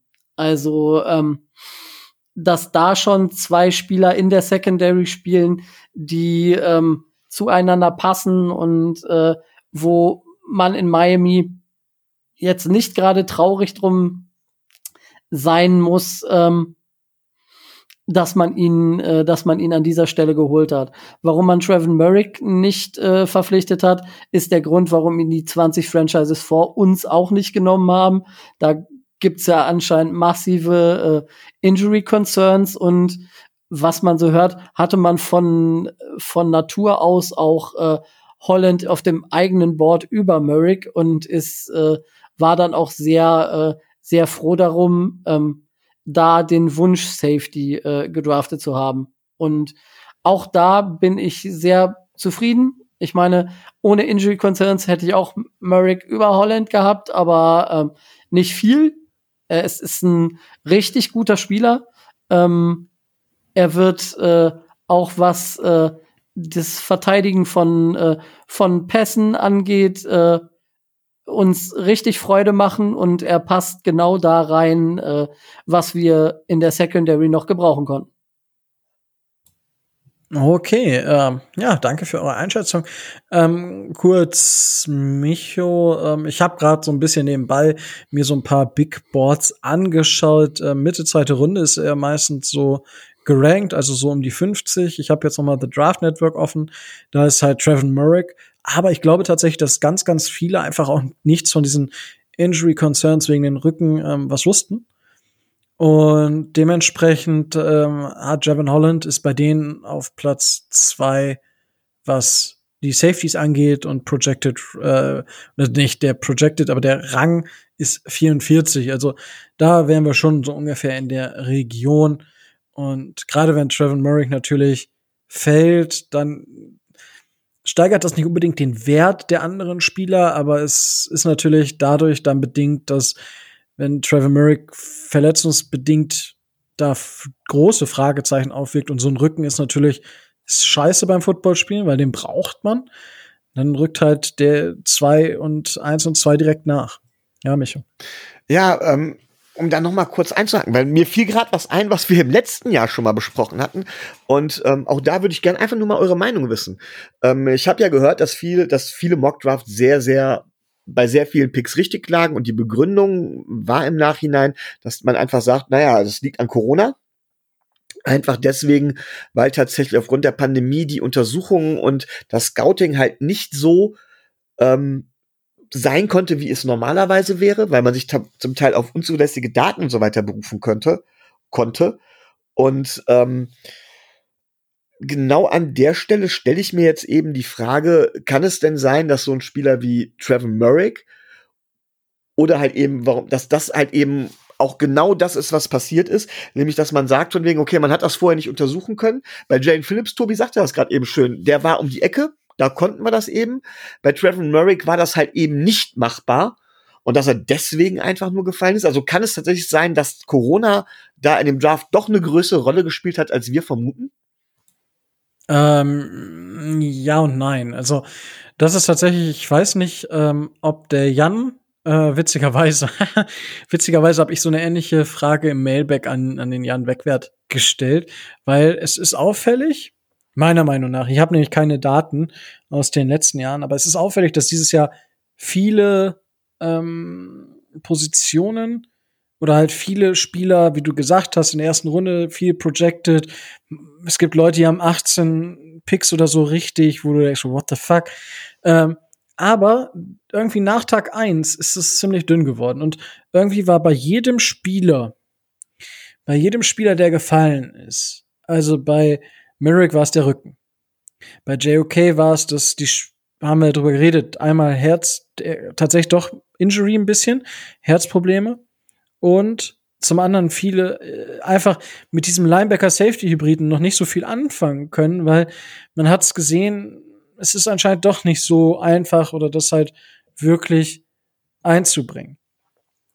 Ähm, das dazu. Ähm, jetzt äh, habe ich gerade äh, ein wenig den Faden verloren. genau. Ob Corona den Draft ja. letztendlich doch beeinflusst hat. Und ähm, man hat uns, wollte uns glauben machen, dass wir weniger wissen, obwohl wir mehr wussten.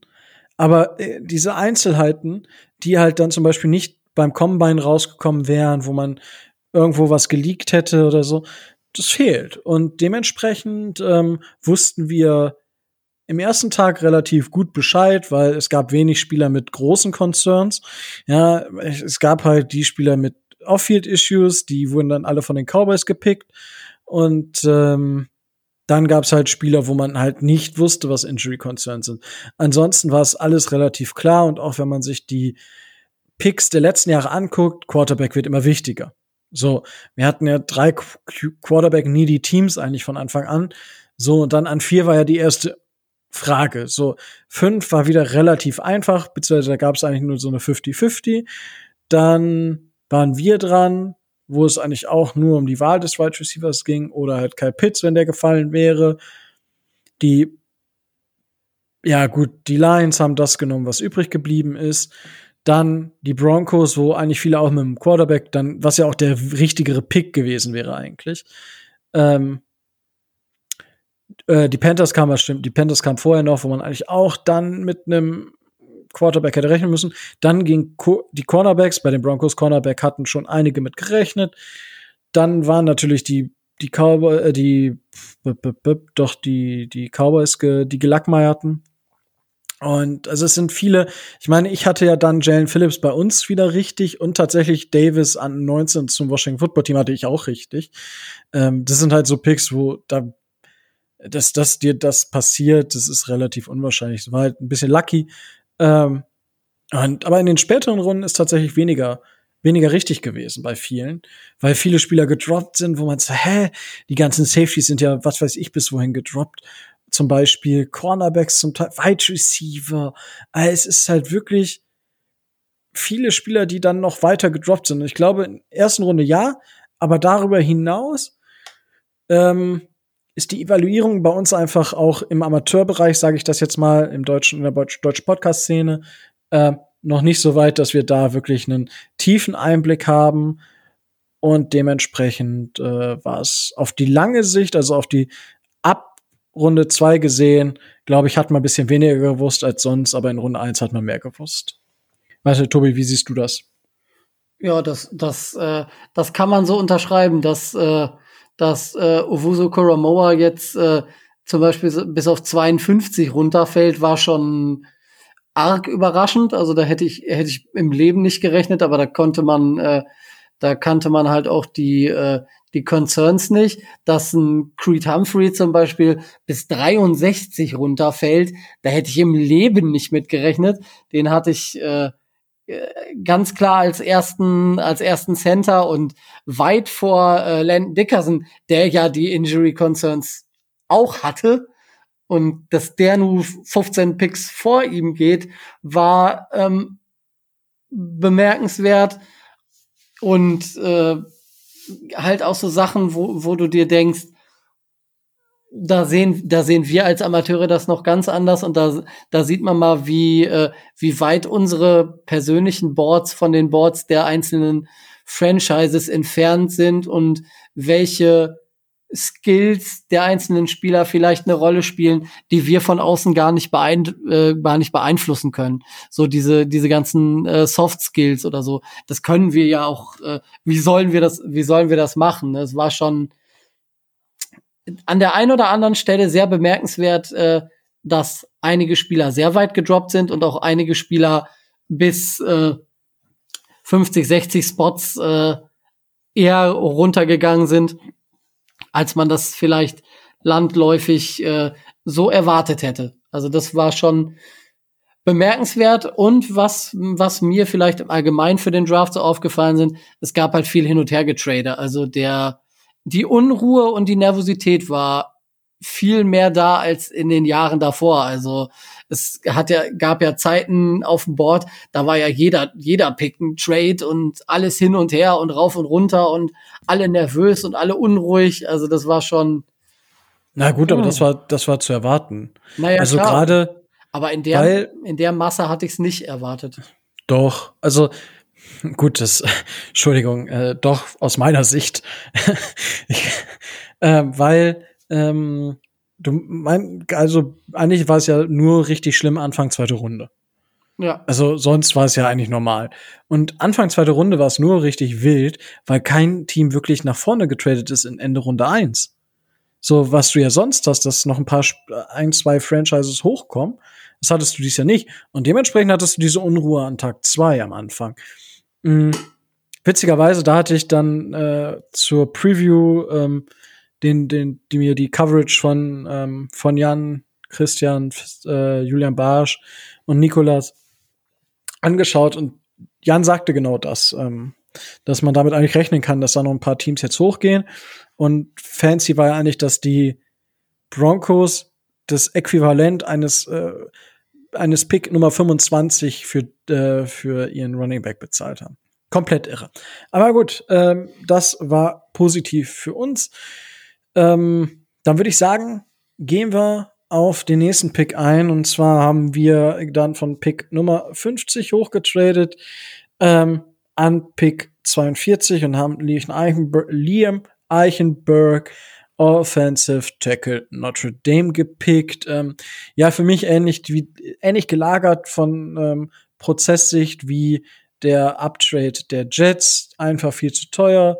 Und ähm, mit dem Pick hätte man nächstes Jahr vielleicht mehr machen können, aber man sieht, man möchte den Quarterback schützen und Liam Eichenberg gibt einem eine gewisse Versatilität. Ja, er kann auf Tackle spielen oder er spielt auf Guard. Natürlich, die Arme sind ein bisschen kürzer. Ja, das, das stimmt schon. Er hat mit Abstand die kürzesten Arme im, im, in der Offensive Line. Aber ich meine, Robert Hunt hat auch kürzere Arme. Also, der hat dann 33,5 Inches. Ähm, Liam Eichenberg hat 32, äh, 38 Inches. Ja, zu 33 ist halt die Grenze. Und man sagt, da sollte man dann unter 30, 33 sollte man wahrscheinlich auf Guard wechseln. Aber ich sehe durchaus, je nachdem, was wir für ein Scheme spielen, kann er sehr, sehr gut werden. Und ich, ich mag den Pick. Ich mag den Upshade aber nicht. Aber aus, ähm, aus Prozesssicht kann man sagen, dass es sehr, sehr viel Sinn ergibt, was die Dolphins da gemacht haben. Äh, Tobi, deine, deine Bewertung oder jetzt Ristre, ähm, ja, einfach deine Bewertung zu dem Pick. Ja, es ist ja genau so, und das hat ja auch Chris Greer in der Pressekonferenz äh, hinterher, hinterher so gesagt, dass sie halt äh, eine Ahnung hatten oder Schrägstrich wussten, dass so Mitte der 40 der, äh, der Run nach O-Linern wirklich Fahrt aufnehmen würde und dass sie sicher gehen wollten, dass sie ihren Wunschspieler ähm, an dieser Stelle auch bekommen. Und das, deswegen, ja, sehr, sehr teuer, vielleicht auch zu teuer, aber halt immer noch dann wieder den Spieler wirklich bekommen, den sie haben wollten und nicht, äh, nicht von anderen äh, nicht von anderen abhängig, um äh, dann da auf Dinge reagieren zu müssen, äh, wenn jetzt an 45 Walker Little, an 46 Jackson Carmen oder an, ich glaube, 48 äh, der andere Guard von Notre Dame vom Board runtergehen. Da hätte man dann das nehmen müssen an 50, was, äh, was übrig geblieben ist. Und ähm, ich meine, gut, du hast es angesprochen. Ähm, Liam Eichenberg hat kurze Arme, aber ähm, Liam Eichenberg bringt auch, äh, was man so liest, die richtige Einstellung mit, die richtige Work Ethic mit.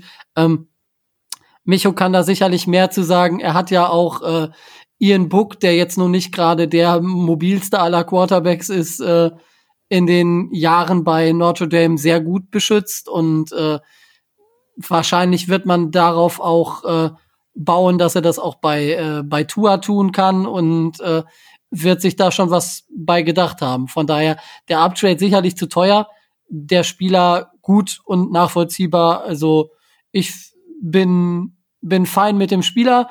Hätte mir gewünscht, dass es vielleicht ein bisschen billiger gegangen wäre. Kann im Nachhinein und im Prozess aber nachvollziehen, warum sie so gehandelt haben.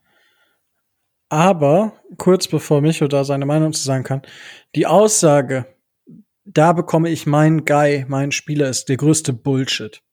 Also nicht jetzt, dass du das gesagt hast, sondern wenn ein Team so denkt, dann ist ein Team verloren.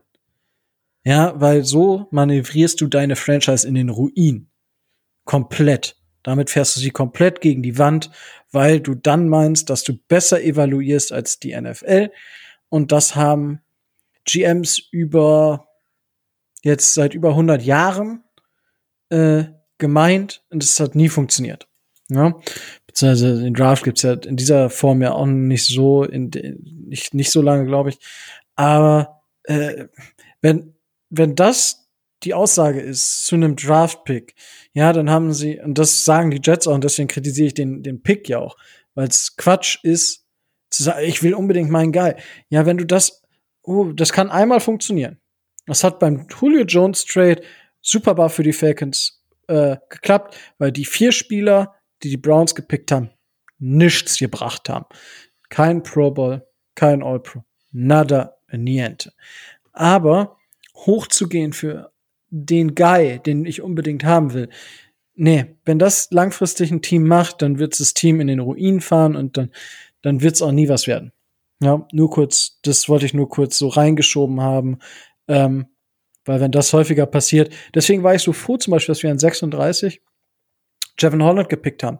Es war kein großes Need. Ich denke, andere Needs wären größer gewesen. Es war für die Dolphins der Best Player Available. Und das ist für den langfristigen Erfolg immer die bessere Wahl, als für Needs zu reachen oder für My Guy, jetzt in Anführungsstrichen My Guy, ähm, hochzugehen. Ist einfach, also das sagt die, sagt die Datenlage einfach. Nur kurz ähm, zur Erklärung, warum ich da dann auch so ein bisschen harsh reagiere, wenn solche Argumente kommen wie, ich will unbedingt mal den Spieler haben, das ist schön, äh, deine Evaluierung ist aber im Durchschnitt nicht besser als die der anderen NFL-Teams. So, das dazu und jetzt darf Micho sich zu dem Spieler von seinem Lieblingscollege äußern. Beziehungsweise zu dem äußern, was du gerade eben auch gesagt hast. Zum Beispiel, ich sag ja von wegen, das war ein großer Need und wir haben für einen kleinen, für einen Need sogar ein bisschen gereached da bei Jevin Holland. Aber wie gesagt, so unterschiedlich sind die Bewertungen. Ich wollte nur nicht, dass du das letzte Wort hast.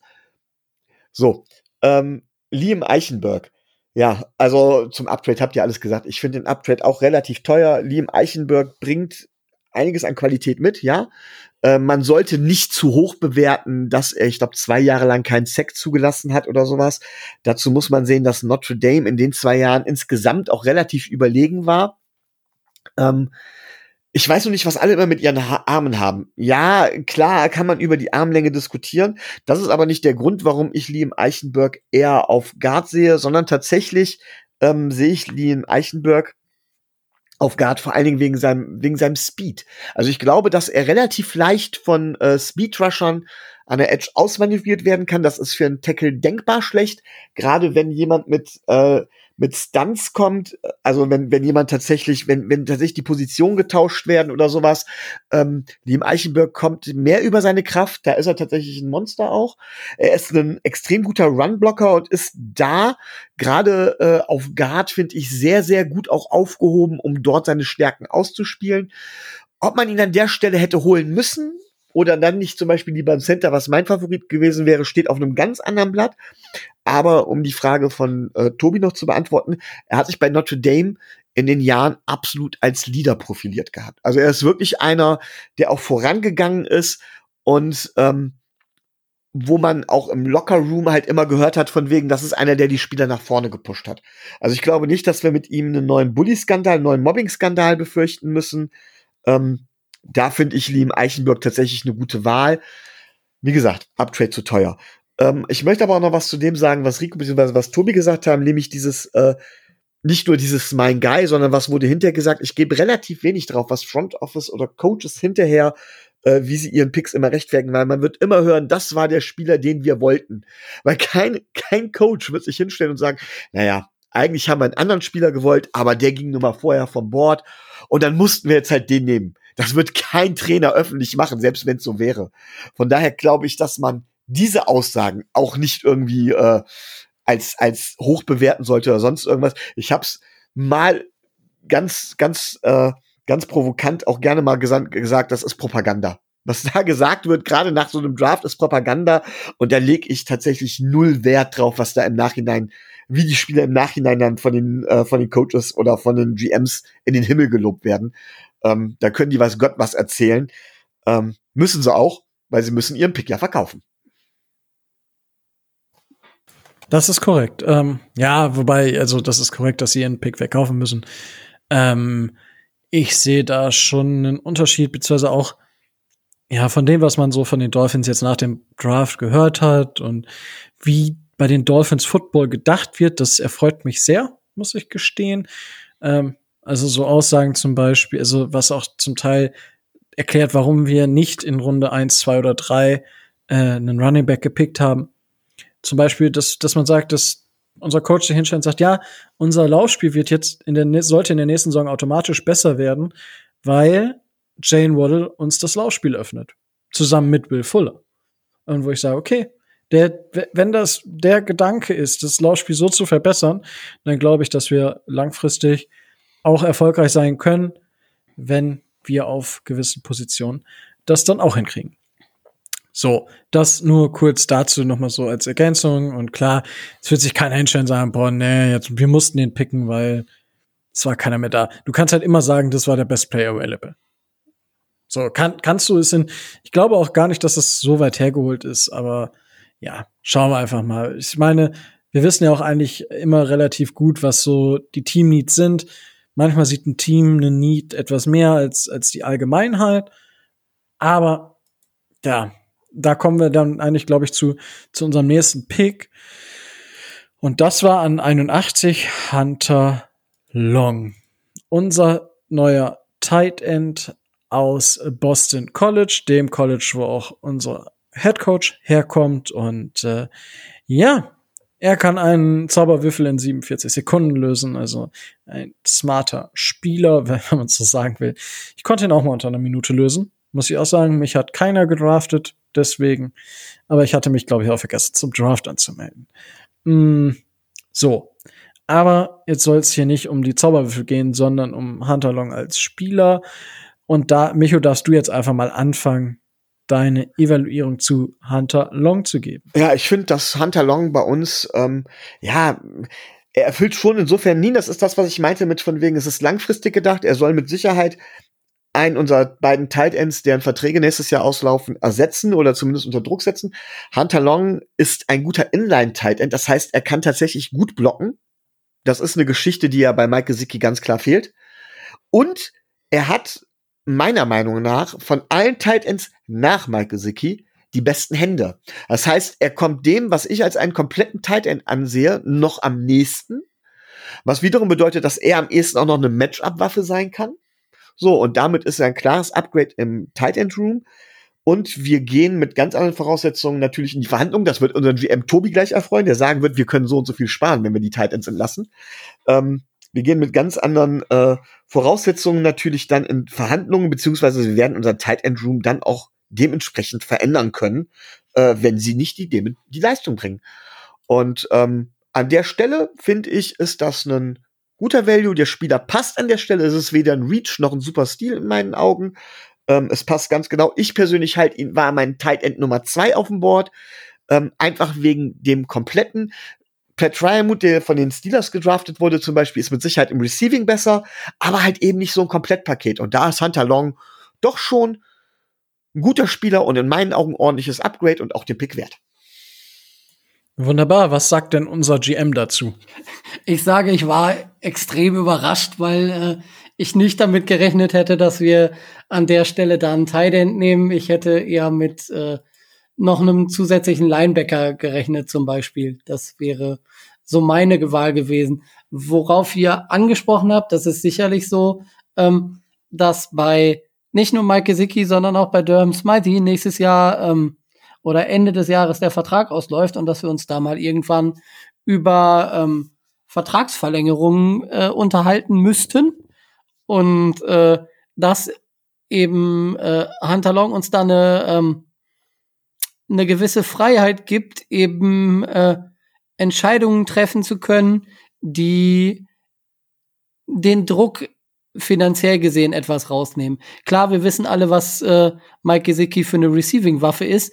Ähm, er weiß jetzt aber auch, dass er in der Offseason äh, tunlichst daran arbeiten sollte, sein Blocking äh, noch weiter zu verbessern, weil er ansonsten nicht den Vertrag bei Miami bekommt, äh, den er vielleicht ab nächstes Jahr bei uns haben möchte. Bei Smythe ähm, oder bei Smythe, je nachdem, ähm, ist es das andere der sollte an seinen Händen arbeiten, ähm, dass, äh, dass er vielleicht äh, für eine Weiterbeschäftigung oder für eine Weiterverpflichtung über die Saison hinaus spielt. Der Junge hat wieder, also Hunter Long jetzt hat wieder die Soft Skills, auf die ähm, Miami so steht. Ähm, nicht nur, dass er vom gleichen College kommt wie äh, wie unser Head Coach da auch seine Verbindung zum Boston College hat, sondern wie Micho das sagt, er ist halt der komplettere klassische Tight der beide Dinge kann. Und äh, er gibt dann, gerade wenn man davon ausgeht, dass unsere Offense vielleicht im nächsten Jahr mit, äh, mit zwei Tight Ends äh, gewisse Sets spielen wird, äh, gibt er der Mannschaft einfach eine, eine Breite, auch auf der Position, von der ich nicht dachte, dass wir sie bräuchten. Das ändert sich nicht, ob wir Kyle Pitts oder jetzt Hunter Long genommen hätten. Äh, vom reinen, jetzt nicht vom sportlichen her, sondern vom reinen positionellen her gesehen. Aber wenn ich ähm, wenn ich ähm, Kyle Pitts als äh, als Tight End äh, mir vorstellen kann und äh, den vielleicht äh, gerne in Miami gesehen hätte, kann ich auch nachvollziehen, warum man Hunter Long genommen hat. Wie gesagt, ich bin da zufrieden. Ich hätte es an der Stelle aber vielleicht anders gemacht und hätte äh, mich für eine andere Positionsgruppe entschieden. Äh, wie gesagt, ich hätte eher einen Linebacker genommen. Deswegen bin ich da nicht ganz so positiv. Ähm, ja, also ich kann das verstehen mit dem ähm, nicht ganz so positiv mit dem Linebacker, weil irgendwie, ja, weil Linebacker schon Need, wenn man das so möchte, aber anscheinend scheint man da sehr, sehr zufrieden zu sein, dass man mit einem gewissen Spieler verlängert hat und mit Jerome Baker und dann äh, Bernardrick McKinney ja auch unter Vertrag genommen hat. Und dem, also ich finde den Pick gut. Also meinst du, ganz kurz, meinst du Landon Roberts oder wolltest du den Namen nicht aussprechen? Oder? der, ist, der ist so kompliziert. Man merkt das schon. Er meinte eigentlich einfach Vince Beagle, aber er wollte es nicht sagen. Ja, ist einfach zu kompliziert auszusprechen. Ähm, ja, dementsprechend ist, äh, ja, lassen wir da mal hingestellt. Anscheinend fühlt man sich sehr wohl damit. Ähm, wir haben ein Problem, glaube ich, immer noch im Bereich Cover, also Spieler zu covern. Äh, aber äh, je nachdem, wie wir jetzt mit den Safeties spielen und so weiter und so fort, kann das ja immer noch klappen. Hunter Long ist sicherlich der beste All-Over, also der beste echte Tight End, wenn man das so bewerten möchte, weil er gut blockt, weil er auch, er ist der Tight End im letzten Jahr im College Football gewesen mit den Rice Receptions. Also er hat mehr Bälle gefangen als Kyle Pitts. So, der hat gute Hände, ja. Und dementsprechend ist es da durchaus eine Waffe. Und ich finde auch, an dem Spot finde ich das vollkommen in Ordnung, so einen zu ziehen. Und da ist halt wiederum Best Player Available. Und von daher taugt mir das und ich bin gespannt, wie, wie es am Ende, wie das am Ende mit den Titans aussieht. Ich kann mir nämlich vorstellen, dass Smythe wahrscheinlich die längste Zeit bei uns gewesen ist, weil er eben kein Deadcap oder so gut wie kein Deadcap habt. Ich habe hier das gerade offen. Hat halt 150.000 Dollar Deadcap und ähm, ja, würde halt 2,3 Millionen äh, Dollar kosten dieses Jahr. Ich kann mir vorstellen, dass man da entweder ihn entlässt oder ja, keine Ahnung, ob den noch so wer haben möchte, also wer, dass da wer für geht, kann ich mir nicht vorstellen. Und dementsprechend, ja, war's das. Ähm, also finde ich, ähm, auch aus Roster-Building-Sicht, es ist long-term gedacht, es ist im Prozess super, es ist genau das, was man, was ich was ich sehr, sehr gut finde. Und dementsprechend hat mich das auch überrascht, aber im Endeffekt, dadurch, dass der Spieler halt so ist, wie er ist, erfreut. Gut. So, und dann hatten wir erstmal in Runde 4 keinen Pick. Also das war schon sehr bestürtend. Nachdem wir zwei Picks hier Runde hatten, in Runde 3 nur einen Pick, das war schon ziemlich enttäuschend, und dann in Runde 4 gar keinen. Und dann endlich Runde 5 und Dann kam die Nachricht, nee, wir haben nächstes Jahr einen Viertrunden-Pick, weil die Steelers den Fünftrunden-Pick an sich gerissen haben, diese Geier. Und ja, das äh, Witzige war, ich habe dann nachgedacht, was soll die Scheiße? Dafür bleibe ich extra wach. Und ich sag, hey, hey, ja. Aber immerhin haben wir damit den Trade, den Uptrade ein bisschen vergünstigt für Jane Waddle, weil das war der Pick, den wir bekommen hatten für den Uptrade. Und ja, dadurch haben wir ihn ein bisschen günstiger gestaltet. So, ähm, das äh, war jetzt äh, dazu. Und dann ging es eigentlich schon in Runde 7. Also in Runde, dann hatten wir nämlich Runde 4, 5 und 6 keinen Pick und mussten in Runde Nummer 7 rein. Und ich habe am Anfang der Folge gesagt, den zweiten Pick habe ich verschlafen. Aber den ersten Pick habe ich halt nicht verschlafen. Und da haben wir den Offensive Tackle Larnell Coleman aus U von UMass äh, ausgewählt. Und ja, das der, der Vortrag ähm, des Picks war ja mit den Söhnen von Brian Flores, die jetzt irgendwie, irgendwie bei jedem Draft live dabei sind. Äh, schon äh, fand, fand ich ganz witzig, war ganz cool gemacht, auch das Behind the Scenes. Und ja, Tobi, Jetzt äh, möchte ich bitte deine tiefe Analyse von Lionel Coleman haben. Erstmal, wir haben zwei, wir haben zwei neue Helden. Äh, Malcolm und, ach Gott, irgendwas mit M auch noch. Mason, glaube ich, heißt er. Der zweite Sohn von, äh, von Brian Flores.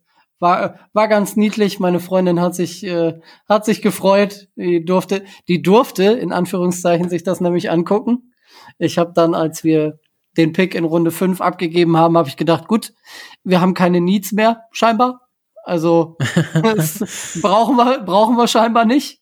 Und äh, von daher äh, gehen wir jetzt, nehmen wir jetzt in Runde 7 noch zwei Shots, Boomer Bust.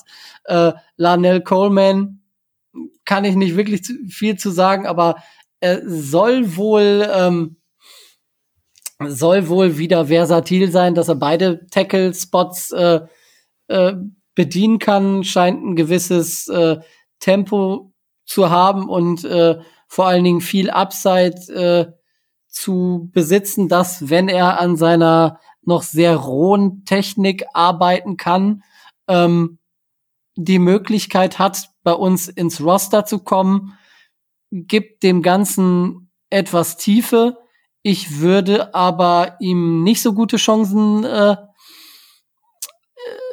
zugestehen, gerade auch weil wir äh, bei den undrafted Free Agents ja noch einen anderen äh, offensiven Mann äh, uns an Land gezogen haben, den ich persönlich höher habe und wo der der Jan zum Beispiel, mit dem hatte ich darüber gesprochen, der hatte ihn in Runde 5. Von daher, der Herr Jones, natürlich heißt er Jones, wie soll er auch anders heißen, äh, hat da wohl mehr Potenzial als äh, Larnell Coleman. Er ist, wie Micho immer, immer so schön sagt, ein Shot, Boomer Bust. Wir gucken mal und wenn es klappt, klappt's und wenn es nicht klappt, machen wir halt an, als äh, Backup Tackle mit Adam Pankey weiter. Also, Pancake Panky. Zum Beispiel, ja. Finde ich ganz geil. So ist das jetzt entstanden. Pancake Panky. Geil. Finde ich geil, den Spitznamen. Ähm, können wir uns so T-Shirts machen lassen? Pancake Panky? können wir ihn auch ein. Sehr großartig. Finde ich gut. Ähm, ja, Micho, äh, Tobi hat ja die Analyse schon abgenommen und dem er gesagt hat, was du sagen wirst. Äh, stimmst du dem zu? Ja, bei den meisten Sachen stimme ich, stimme ich zu. Er ist halt, ähm, ja, war halt Team-Captain, hat, glaube ich, 40 Spiele im College oder so gemacht, ist also relativ erfahren. Ähm, Tobi hat es richtig gesagt, er ist roh. Ne? Greer und Frost würden sagen, es war genau der Spieler, den sie an der Position haben wollten. War super, dass der noch da war. Den hätten sie unbedingt haben wollen. Nein, es ist halt, man wird wahrscheinlich, wenn das Camp, kurz nachdem das Camp begonnen hat, wird man wahrscheinlich sagen, Junge, komm mal her, geh weg. Ja, der Klassiker von mich. I love it. Ähm, ja, und dann haben wir tatsächlich ähm, das, was alle Fans wollten. Die Dolphins haben den Stand gegeben oder haben dem nachgegeben. Sie sind den Druck nicht gewachsen. Sie haben mit Pick 244 Garrett Dokes, Running Back von Cincinnati, gedraftet. Geil war der Auftritt von äh, Big E, von Ian, der dann von der Bühne runtergegangen ist wie Vince McMahon. Das war ziemlich witzig. Und wie er den Pick announced hat, das war einfach Weltklasse. Ja, äh, Garrett Dokes ist, glaube ich, das, was man eine rennende Dampflok nennt. Ja, also der Mann fürs Grobe. Und ich glaube, er wird halt ähm, viele Goal-Line-Situationen sehen oder halt Third Downs, Short Yardage da kann ich ihn mir wirklich sehr, sehr gut vorstellen. Und ähm, ja, er hat halt, also ist ein, ist ein Tier, ist ein richtiger Athlet und das ist allgemein mh, hm, kurz da eingehakt.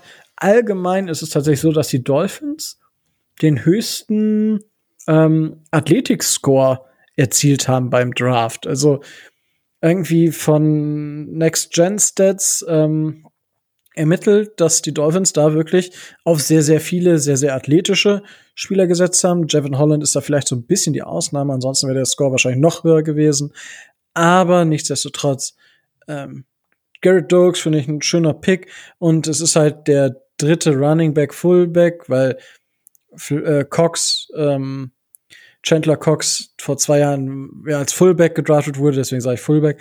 Wir, wir haben unter Greer Flores jetzt drei Running Schrägstrich Fullbacks gedraftet und das jedes Mal in Runde 7. Ich hoffe, dass es auch so bleibt, dass wir dem Running Back jetzt nicht sagen, wir müssen Running Backs in Runde 1 und 2 draften, weil das macht dein Roster auf dem Papier nicht besser, ähm, wenn die O-Line nicht stimmt. Aber das ist eine andere Geschichte. Tobi, Garrett Dokes, was sagst du zu Garrett Dokes? Ja, also wir brauchten glaube ich, noch jemanden, der für ein Zehntel des Gehalts wahrscheinlich äh, die Rolle von, äh, von, ach Gott, wie heißt der nochmal, Justin Howard übernimmt. Ähm, für die Short. Jordan, Jordan Howard. Jordan Howard? Justin Howard ist wahrscheinlich der Basketballer, ne? Ich glaube. Aber ist egal. Oder der Sänger von den Backstreet Boys, ich habe keine Ahnung. das kann ich, das kann ich nicht sagen. Ich bin zwar alt genug, um die zu kennen, aber das glaube ich nicht. Aber auf jeden Fall äh, zurück zu Garrett Dokes. Ähm, ja, wenn dann noch zwei, drei Yards zur, äh, zu überbrücken haben, dann wissen wir, wem wir den Ball geben müssen, ohne Christian Wilkins wieder aktivieren zu müssen. Von daher, ähm, er bildet das ab, was wir in unserem Running Back Room jetzt noch nicht so haben, weil das ja nicht so die Stärke von Gaskin und auch nicht so die Stärke von äh, Salvan Ahmed ist. Äh, von daher ich kann mir gut vorstellen, dass er es ins 53er Roster schafft. Äh, schon allein wegen dieser Situation, falls wir mal kleine Yardgewinne brauchen, dass er situativ aufs Feld kommt und da seine Stärken einsetzen kann. Soll, glaube ich, auch ganz gute Hände haben, habe ich, äh, hab ich gehört. Von daher, wenn er die Tradition unserer Siebtrunden Running Backs fortsetzt, wäre ich nicht unzufrieden. Ja, tatsächlich. Äh, es hatte auch ein bisschen Upside im Passing Game. Und das ist halt einfach schön. Also man sieht, dass diesem Roster sehr, sehr auf sehr, sehr viel Wert auf ähm, versatile Sachen gelegt wird. Auch bei Eichenberg hat man ja, der kann auf Tackle spielen, denke ich. Ähm, auch trotz der kurzen Hände oder nicht Hände, sondern Arme. Ähm, da besteht halt immer die Gefahr, dass er von sehr langarmigen Defensive Ends äh, am Pad gepackt wird und dann durch die Gegend manövriert wird. Ähm, aber wir haben sehr, sehr viele Spieler, die dann halt in der Line mehrere Positionen spielen können. Running Backs, die Bälle fangen können. Das ist halt sehr, sehr viel wert. Ähm, anderes Beispiel ist bei uns natürlich die Tight-End-Position. Äh, Carter, den wir da gesigned haben zu Beginn der, dieser Saison, der hat ja auch, ist ja, kann ja auch als Fullback äh, spielen oder hat das schon gemacht. Dementsprechend, ja. Äh, Micho, magst du noch Sachen zu Garrett Dokes sagen? Ja, ihr habt da eigentlich alles schon zu gesagt. Ähm, ich denke, er wird sich, wird so Running Back Nummer 4 sein, wird sich so irgendwo mit, mit, mit äh, Patrick Laird wird er sich, wird er sich darum betteln müssen. Ähm, die Frage ist eher, was da so mit Malcolm Perry passiert, ob der jetzt einer von den neuen Backstreet-Stampen werden wird oder so. Keine Ahnung. Auf jeden Fall war es ein Versuch wert in, in der siebten Runde. Gehört übrigens äh, zu einem der fünf äh, hochgerankten äh, Sleeper in den späten Runden vom Draft Network habe ich letztens letztens äh, gut letztens habe ich heute Nachmittag irgendwann mal gelesen. Also die haben ihn auch äh, mit relativ viel Potenzial und relativ viel Upside dabei und äh, halten auch hohe Stücke auf ihn. Sehr gut. Ähm, ja, das äh, war dann auch die Draftklasse insgesamt. Ähm, ja, äh, Micho, magst du anfangen mit einem abschließenden Urteil? Ja, also ähm, grundsätzlich hat mir der Draft gut gefallen. Ähm, ich fand die beiden Uptrades dann halt relativ teuer. Der Pick von Jevon Holland hat mir nicht so gut gefallen. Das ist schon, ne, hat, hat mir jetzt alles schon gesagt. Ähm, insgesamt würde ich deswegen dem Draft gut beziehungsweise B geben. Vielleicht sogar B plus. Ähm, einfach wegen der das liegt aber daran wegen der Menge in den frühen Runden an Picks, die wir gehabt haben. Ähm, ja, B bis B plus wäre meine, mein Grade. Okay, Tobi. Ähm, würde ich ähnlich graden, aber aus unterschiedlichen, äh, aus unterschiedlichen Gesichtspunkten. Ähm, die ersten vier Picks finde ich sehr gut. Ähm, die Uptrades finde ich ein bisschen zu teuer, deswegen müsste ich da leicht was abziehen. Und weswegen ich noch mm, was abziehe, ist eben der Verzicht auf einem Coverage-Linebacker, ähm, den ich äh, pre-Draft und jetzt auch nach dem Draft immer noch so als, äh, als das sehe, was äh, Miami noch so im Roster fehlt und was, was ihnen noch so im, im Kader mangelt. Und es hätte an der einen oder anderen Stelle die Möglichkeit gegeben, eben da ähm, einen solchen zu nehmen oder sich einen solchen da zu holen. Von daher eher B mit äh, Tendenz zum Bleiben. Das heißt, st stabile zwei, sagen wir mal. Trotz dessen, dass wir Jalen Waddle gedraftet haben, Leute, das müsst ihr euch reinziehen, ja. Also unglaublich, Tobi gibt kein A. Ähm, ja, ich sag ja, für die ersten vier Picks hätte das anders ausgesehen, aber ich muss ja irgendwann auch mal kritisch werden. Gibt's ja gar nicht. Äh, das ist eine ganz neue Mode hier. Ähm, ja, ich sehe es ähnlich. Also ich würde auch B plus, ja, irgendwo, ja, B, B plus. Einfach, weil ich die Spieler vernünftig finde, die wir gedraftet haben. Durch die Bank weg ergibt es Sinn. Man merkt, dass die nicht reinen Needs bedient wurden. Jetzt auf der generellen Sicht gesehen, also ich weiß, Micho, du siehst das anders mit Safety, aber generell ähm, in der allgemeinen Sicht, so wie auch wenn ich allgemein über den Draft spreche, haben wenige das Need of Safety so groß gesehen. So, das, so würde ich das jetzt umschreiben, ohne da viel Wertung reinzulegen. Dementsprechend bin ich halt sehr zufrieden. Das Einzige, was mich wirklich nervt, sind die Uptrades. Die waren viel zu teuer oder sie sind prozesstechnisch nicht schön. Ich verstehe es, dass man, was man damit erreichen möchte. Aber es ist selten der Fall, dass man irgendwen outsmartet. Und das haben wir jetzt zweimal versucht in diesem Draft. Ja. Und das sind zwei Hotshots. Also, das kann super funktionieren. Es muss aber eigentlich auch funktionieren, wenn du uptradest. Und das ist so ein bisschen, ja. Aber gut, ähm, da habe ich jetzt auch schon genug drüber gemeckert. Daher kann ich, trotz dessen, dass ich die Spiele alle mag, kann ich dem nicht deutlich mehr geben. Dafür, ähm, ja, tut's dann einfach zu viel, zu weh, was wir an Material liegen lassen haben. Natürlich positiv in die Evaluierung fällt dann wieder ein, dass wir einen nächstjährigen Viertrunden-Pick bekommen haben für den diesjährigen Fünftrunden-Pick. Das ist positiv, äh, weil man gesehen hat, man hat niemanden auf dem Board, den man da picken möchte. Und dann war das Angebot gut genug. Mm, ja, das äh, war dann auch die äh, Bewertung des Dolphins äh, Draftes. Ähm, wollen wir äh, noch mal kurz durch die AFC East gehen oder was möchtet ihr jetzt noch kurz machen? Oder sagt ihr, dass ihr seid erschöpft und müsst euch erholen? Ich habe tatsächlich da noch eine kurze Sache, die ich äh, mir relativ spontan, die ich euch fragen wollte. und zwar würde ich euch bitten, ähm, wenn ihr jetzt Dolphinspieler seht, und zwar welche, die noch im Roster sind, ja, welche sucht euch bitte jeweils einen Spieler aus, der euer Gewinner des Drafts ist und einen Spieler, der der Verlierer des Drafts ist, eurer Meinung nach. also gut, ich denke, der Gewinner ist Miles Gaskin. Von, also, wenn man jetzt von der Erwartung vor dem Draft ausgeht, ähm, ist der große Gewinner Miles Gaskin einfach. Ähm, ich hoffe, dass wir keinen großen Running Back mehr unter Vertrag nehmen. Ähm, ich habe da nämlich in der einen oder anderen Fantasy Football League. Also nicht bei denen, sondern in anderen Fantasy Football Ligen so ein bisschen ein Auge auf die äh, Miles Gaskins geworfen.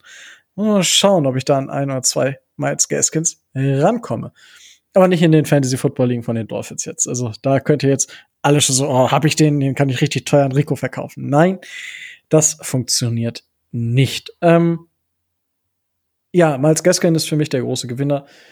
Großer Verlierer ja, also äh, dies, das Safety Duo, äh, also oder das Trio könnte man so als Verlierer sehen. Ansonsten wahrscheinlich Durham Smythe ist wahrscheinlich der große Verlierer, weil er am Ende meiner, also ich vermute nicht, dass er ins finale Roster rutscht, rutscht, ähm, wow, rutscht. Und dementsprechend wäre für mich Durham Smythe der große Verlierer des Dolphins Drafts, wenn ich jetzt so kurz drüber nachdenke. Ja, also natürlich könnte man auch über den einen oder anderen Wide Receiver nachdenken, aber ich will jetzt auch nicht zu viel sagen oder euch was vorwegnehmen. Tobi. Ja, der große Gewinner ist Tua, weil äh, wir jetzt ja trotz aller äh, Bemühungen und äh, trotz aller äh, Einredungen von äh, diversen Seiten doch keinen Quarterback an, äh, an hoher Stelle genommen haben, sondern wir setzen voll auf ihn. Wir geben ihm die Waffen, wir geben ihm Protection und äh, er kann sich zumindest ein Jahr lang sicher sein, der Starting Quarterback der Miami Dolphins zu sein. Natürlich Miles Gaskin, ist klar. Ähm, pff Verlierer, ja, du hast, du hast quasi, quasi alle, äh, alle schon genannt, die da, die da in Frage kommen. Also ähm, die, die Safeties, die wir haben, bis auf Brandon Jones mal, mal ausgenommen, weil der seinen Spot, denke ich, zu 1000 Prozent sicher hat. Ähm, Eric Rowe wird stark wackeln, gerade wenn wir noch Malikuka holen sollten, dann wird's für den verdammt, verdammt eng. Und ja, unsere Ends müssen sich, müssen sich ranhalten. Aber ansonsten viel mehr gibt's da, glaube ich, äh, auch nicht zu, zu sagen. Okay. Ja gut, bei mir ist ganz klar ein Gewinner ähm, Ich hatte überlegt, nehme ich Christian Wilkins, aber nein, ich glaube tatsächlich, dass, dass Emmanuel Ogba sehr von äh, Jane Phillips profitieren wird. Christian Wilkins wahrscheinlich auch. Aber ich habe mich dann als Gewinner für Emmanuel Ogba entschieden, der als Defensive End ja erstmal seine, äh, seine Production wiederholen muss. Ne? Und äh, Verlierer ist für mich, so gern ich den Spieler auch mag, tatsächlich Jakeem Grant. Weil äh, Jane Wallen im Prinzip der Spieler ist, den man sich in Jakeem Grant immer irgendwo erhofft hat, wo Jakeem Grant aber dann zu inkonsistent war. Naja, klar, wir haben einen, äh, wir haben einen Kickoff-Returner geholt, Waddle kann das. Wir haben einen Punch-Returner äh, mit, äh, mit Javon Holland, der das kann. Äh, du bräuchtest Grant nicht mal mehr für die Special Teams.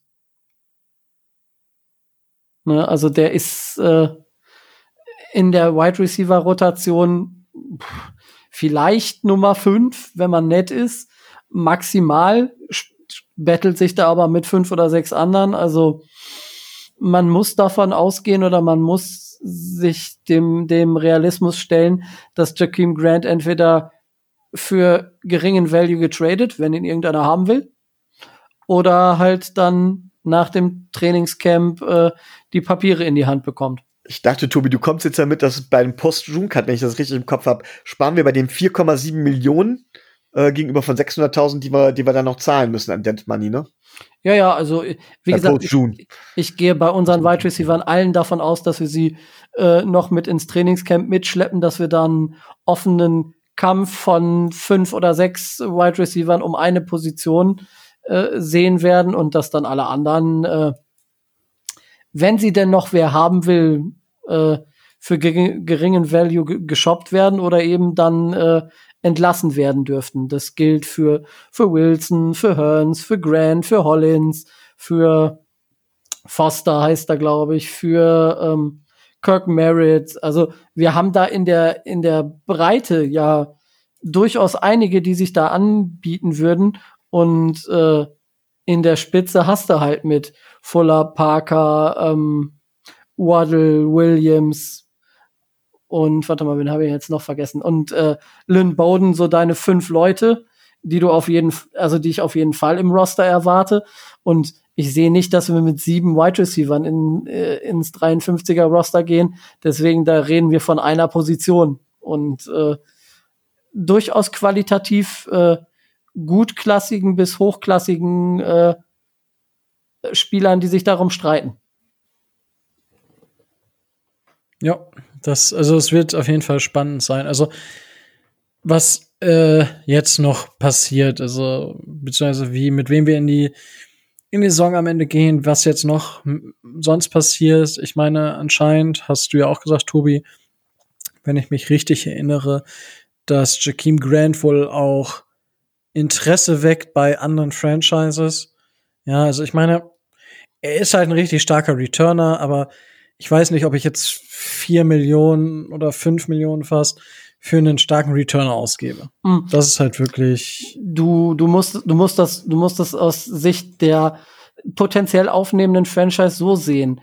Wenn du das Risiko eingehen willst, dass er entweder aufs Waiver Wire kommt oder eben als Free Agent sich viele Angebote anhört, ähm, wenn du den Cap Space hast und wenn dir in deinem Roster genau noch dieser starke Returner und dieser starke Spieler fehlt, dann äh, gibst du sicherlich einen Sechst- oder Siebtründer dafür hin, dass er dann sicher bei dir spielt, als dass du das Risiko eingehst, dass er äh, erstmal für alle verfügbar wird. Und ich denke, so wird äh, so wird Miami und so wird äh, Chris Greer auch versuchen, den guten Jakeem irgendwo an den Mann zu bringen. Ja, schauen wir mal. Wunderbar. So, ähm, ich würde sagen, wir gehen jetzt auch nicht mehr durch die Draftklassen der anderen Franchises. Das können wir nächste Woche machen. Ja. Mit ja, doch, wir können, wir können Jan zumindest fragen, wie wir im Vergleich zur AFC East abgeschnitten haben. Das können wir versuchen. Ja, schauen wir mal. Ich denke erst Dolphins fragen und dann, wenn noch, wenn noch Platz ist für den Rest. Wunderbar. Habt ihr noch was, was ihr jetzt unbedingt loswerden möchtet? Noch eine Frage, noch irgendwas, wo ihr sagt, okay, das möchte ich jetzt noch besprechen? Nö. Doch so viel. Okay. Micho auch nicht, denn Der ist schon, Ja. ein, der ist schon eingeschlafen. Nein, aber sonst hätte ich doch was gesagt. Ja, ich weiß. Alles andere ist nur Gesabbel. Richtig. Ja, es ist auch immer, wenn ich sage, ich sage ja immer Moin Moin. Und dann kriege ich von der Freundin immer, wenn ich das, wenn ich in meiner Heimat bin, hör auf mit Moin Moin. Moin Moin ist schon Gesabbel. Wollte ich Ja, sagen, einmal Moin reicht. Ja, aber ich bin ja in Bayern, ich muss die Bayern noch ein bisschen er- erziehen. Und dementsprechend heißt es Moin Moin, dann merken die sich das auch, weil man es wiederholt hat. Und ja, dann würde ich sagen, ich mache den ganzen Bums jetzt zu. Es hat mir wieder viel Spaß gemacht, natürlich wie jede Woche. Der Draft, das war eine geile Sache. Es wird jedes Jahr geiler einfach, weil viel, viel mehr Infos dazukommen, wenn man viel mehr macht. Es macht so viel Spaß, es macht so viel Freude. Es ist einfach wundervoll. Ja, wenn ihr uns unterstützen wollt, dann gerne über Patreon. Wir haben verschiedenste Möglichkeiten da, also verschiedene Abonnements, die ihr abschließen könnt. Das günstigste Paket gibt es schon ab 2,50 Euro im Monat, also quasi, wie ihr am Anfang der Folge gehört habt, nicht mal mehr ein großer Cappuccino. Ja, also das überlegt euch. Ähm, wir freuen uns natürlich sehr über jeden, der diesen Schritt wagt, uns zu unterstützen. Ähm, wir versuchen immer was auf die Beine zu stellen. Wie gesagt, wir können da nichts versprechen. Das haben wir auch von Anfang an so eindeutig kommuniziert. Aber danke bisher an alle, die dabei sind. Ähm, es bedeutet uns wirklich sehr, sehr viel. Und wenn ihr sagt, hey, okay, ich kann mir halt gerade auch keinen großen Cappuccino leisten, aber ich möchte euch unbedingt unterstützen, wie kann ich das machen? Ganz einfach über Apple Podcasts zum Beispiel, da ähm, eine Bewertung dalassen. Ähm, das hilft uns weiter im Algorithmus zu steigen, damit wir da vielleicht auch ein bisschen höher kommen, äh, was nicht nur in Deutschland die Sport-Podcast angeht, sondern auch die American Football Podcast, dass man uns da vielleicht auch häufiger findet und die Dolphins da insgesamt vielleicht ein bisschen mehr zu ähm, ja, nach oben steigen, wenn man das so sagen möchte. Aber auch der Daumen hoch bei YouTube oder uns einfach auf allen Plattformen folgen, also auf YouTube, Spotify, Apple Podcast, auf äh, ja, Podimo, auf Podigy, auf Apple äh, habe ich schon, auf äh, hier Chrome oder auf Amazon oder überall, wo es Podcasts gibt, findet man uns eigentlich. Und ja, Support ist kein Mord, habe ich von einem befreundeten Podcast gehört.